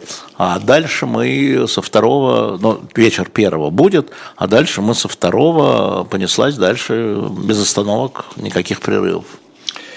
Интересный вопрос про Явлинского. Как вы думаете, кому а, перепадут голоса Явлинского на выборах? Или он сам позже скажет, за кого нельзя голосовать, не понимая его позицию ни себе, ни людям? Ну, давайте мы его спросим, когда он придет до выборов. У нас там, мы раз в месяц его зовем. Значит, у нас в середине января там, или в 20-х числах января он будет. Да? Давайте его спросим, что мы Но ну, будем кажется, придумывать за него. Мне кажется, что вы ответ, в общем, если внимательно послушаете а, вот последнюю по времени передачу и разговор с Григорием Явлинским как раз об этом, вы а, внимательно его позицию э, послушаете и поймете эту позицию. Можете ее не принять, но понять вы сможете. Он ясно объяснил э, здесь. Огромное спасибо, спраш... говорят здесь за программу «Настоящий полковник». Mm-hmm. Ну да. что ж, это, это очень хорошее достижение э, прошлого года. Если чему-то можно порадоваться в прошлом году, то в частности появлению замечательной программы Александра Минкина. Э, мне кажется, у нее большие перспективы, и она, э, эта передача будет жить, мне так кажется. Во всяком случае, каждый я жду с необычайным интересом, хотя я и книжки читал, и много разговаривал с Минкиным, но все как в первый раз. Все как в первый раз. Я такие передачи очень люблю. Спасибо вам, что вам тоже нравится. А, вот, что еще можно сказать а, а, об, этом, об этом годе? Был он паршивый, мне кажется, все-таки. Или как-то ты в нем находишь что-то светлое, ну, кроме настоящего полковника. Ну, мятеж Пригожина, почему? А, мятеж Пригожина? Да, это, да. это было весело? Нет, ну, слушайте, надо же, э, у многих людей, вот мы поздравляли с днем рождения, да, э, рождались дети, стоялись свадьбы, Люди находили работу, люди уезжали и устраивались, люди оставались и устраивались. А, в частной жизни, наверное, у многих э, да. можно найти ну, вполне. Вот да, Люди да. выздоравливали, да. А, и вот миллион у нас опять успели до Нового года, Сережа. Да, кстати говорят, здесь спрашивают, а, какую, какую бутылку ты проиграл и кому? Тебе. Да? Ты, ты говорил, что ты здесь, в эфире. Да. Так, Альцгеймер у тебя, а у меня Паркинсон, не путай. молодой. Да, да, да, да. Значит, ты говорил, что до Нового года мы наберем миллион. А да. это было как раз, когда была история с Лизой Лазерсон, и э, от нас начали отписываться активно. Ну, да, был тысяча или две отписалось. С 900 было 87, стало 986, да, там как бы типа. И я сказал, что пометую иногда о таких скоростях, и когда против нас там активно работают, но те, кто искренне, да, я, у меня к ним ничего нет, но я видел политиков, которые вот это, вот в это играли, наших обычных друзей – со всех сторон. Я говорил, что мы не доберем до миллиона, у нас действительно замедлилось, у нас там каждый день прибавлялось там 20 человек, 50 человек, и отписывалось 30. А, и мы с тобой, ну, не на Бутынулся, а поспорили, а я сказал, что я считаю, что нет. Сказал, это мое мнение, меня спросили. Понял? Понимаешь, да? Что вы ответили? И я честно говорил, что я поспорил с Булдоном, и если мы наберем миллион, значит, я призывал активно во время стрима людей отписываться. А, Потому что я видел, что 999 Слушай, я просто... Сколько я пропустил. А, ну, это спал. А, да, вот. Я призывал, я спал. Я говорю, кто поддерживает, значит, Бунтмана, вы подписываетесь, а кто поддерживает меня, вы отписываетесь от канала. Но вот тебя поддерживает больше. И в результате прямо во время стрима упал этот миллион, поэтому, ну как, это значит, это значит, что то, что мы делаем, да, миллион это не 146 миллионов, но это значит, то, что мы делаем, кому-то важно, кому-то интересно, кого-то это развлекает. А, и вас больше, потому что мы начинали менее двух лет назад с 36 тысяч. Вот наше там 3 марта было, там 32 или 36 тысяч, я не помню. А вот мнение Николая, да. я считаю абсолютно несознательным. Несознательным? И глубоко нам чуждым. Если Сергей Александрович не помнит, значит спора не было. Это мнение. Я отвергаю. Я отвергаю. Я отвергаю полностью. Да, нет, я в данном случае э, я, конечно, рад. Это, конечно, э, чем рад, что там люди. Значит, мы вам зачем-то нужны. Мы с вами вместе, вы с нами, мы с вами, да, да, нравитесь вы нам. И, э, да, да, тут еще, конечно, а, буквально, когда она была 998, я там, когда прибежала, набежало количество троллей, у них был этот самый какой-то детский праздник, и я начал банить, банить, и говорит, что я буду банить. Мне говорят, будете банить, останетесь один. Я говорю, да, один, миллион плюс. вот, вот он, вот он, миллион плюс. Не-не, а, а, история заключается в том, по поводу бана, я скажу мою позицию, дело в том, что а, вы же во время эфира, таким образом, эти тролли, они же пытаются засрать экран, чтобы мы Конечно. не видели нормальные вопросы. Да, и, собственно, бан происходит для того, чтобы мы видели ваши нормальные вопросы, даже неприятные, да, но вежливые. Вежливые. Поэтому с троллями только так. Только банить и забыть. И когда мы баним, это значит, что мы баним на все остальные э, программы «Живого гвоздя». И мы не дорожим этими людьми. Мы этими людьми, которые приходят сюда как тролли, мы не дорожим, я хочу вам сказать. Мы не будем за них биться. Это их работа. Конечно. Это их работа подванивать. Ну, давайте есть много мест, где они могут этим заниматься. Не, ну, бывает, э, бывает, что под горячую руку кто-то Ну, мы разбанивает, Женя вон разбанивает. Чего? Да, Если под горячую руку да, к нам Сократ, обращается. Про Сократ попросим еще раз. Так подожди, так они же разбанили, Женя же разбанила его. Сократа? Да. Сократа? Да. Не знаю все. Ну, если разбанил, так молодец. Все ну, нет, Женя да. Большакова все, за которая за это отвечает, все и делал. Мне э, вот в конце концов, с Новым годом всех, ну, да, чтобы это больше было у нас таких вот оправданий, как у Алексея Каюкова, который там много чего пропустил у нас и спрашивает о том, что я пропустил, я не знаю, что случилось. Я был на работе. Я был на работе. Это гениально совершенно. Была смешная история. Разговаривая с одним, анекдот, вчера с одним своим товарищам и говорю, слушай, говорю, ну, а, как же не стыдно, ну, не имел права Собянин ставить подпись, э, значит, в рабочее время за Путина. Ну, чего ей-богу? Он говорит, ты что, это был обеденный перерыв. Он Очень специально, ну, я, я не знаю, я говорю, ну вы, я говорю, ну вы вообще. Да. Да, вот. Обеденный перерыв, он поехал на обед и заехал. Я говорю, ну ты кому это рассказываешь? Вот, это, это, это вот вопрос, все пропустил, понимаешь, а там был обеденный перерыв. И Хорошо. это вторая табличка, обеденный перерыв, сарказм и обеденный перерыв. Хорошо. На shop.diletant.media покупайте элит-памятники. И сегодня, кстати, у нас осталось, э, я открою тайну, мы же продали книгу Кузнецова, Алексея, про трибуналы. Там есть одна история. Там есть 13 дел Владимира Ульянова, помощника присяжного да. поверенного. Там очень интересная история.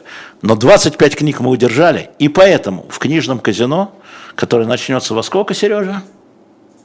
Во сколько начнется 14.05, через вот. 3 минуты. Через, через 3 минуты, 4 минуты начнется 25 будет книг. Никита Василенко с э, Алексеем Кузнецовым. И 25 книг с автографами Алексея Кузнецова будет выставлен на shop.diletantmedia. Давайте. Покупайте вперед. и вперед. С наступающим.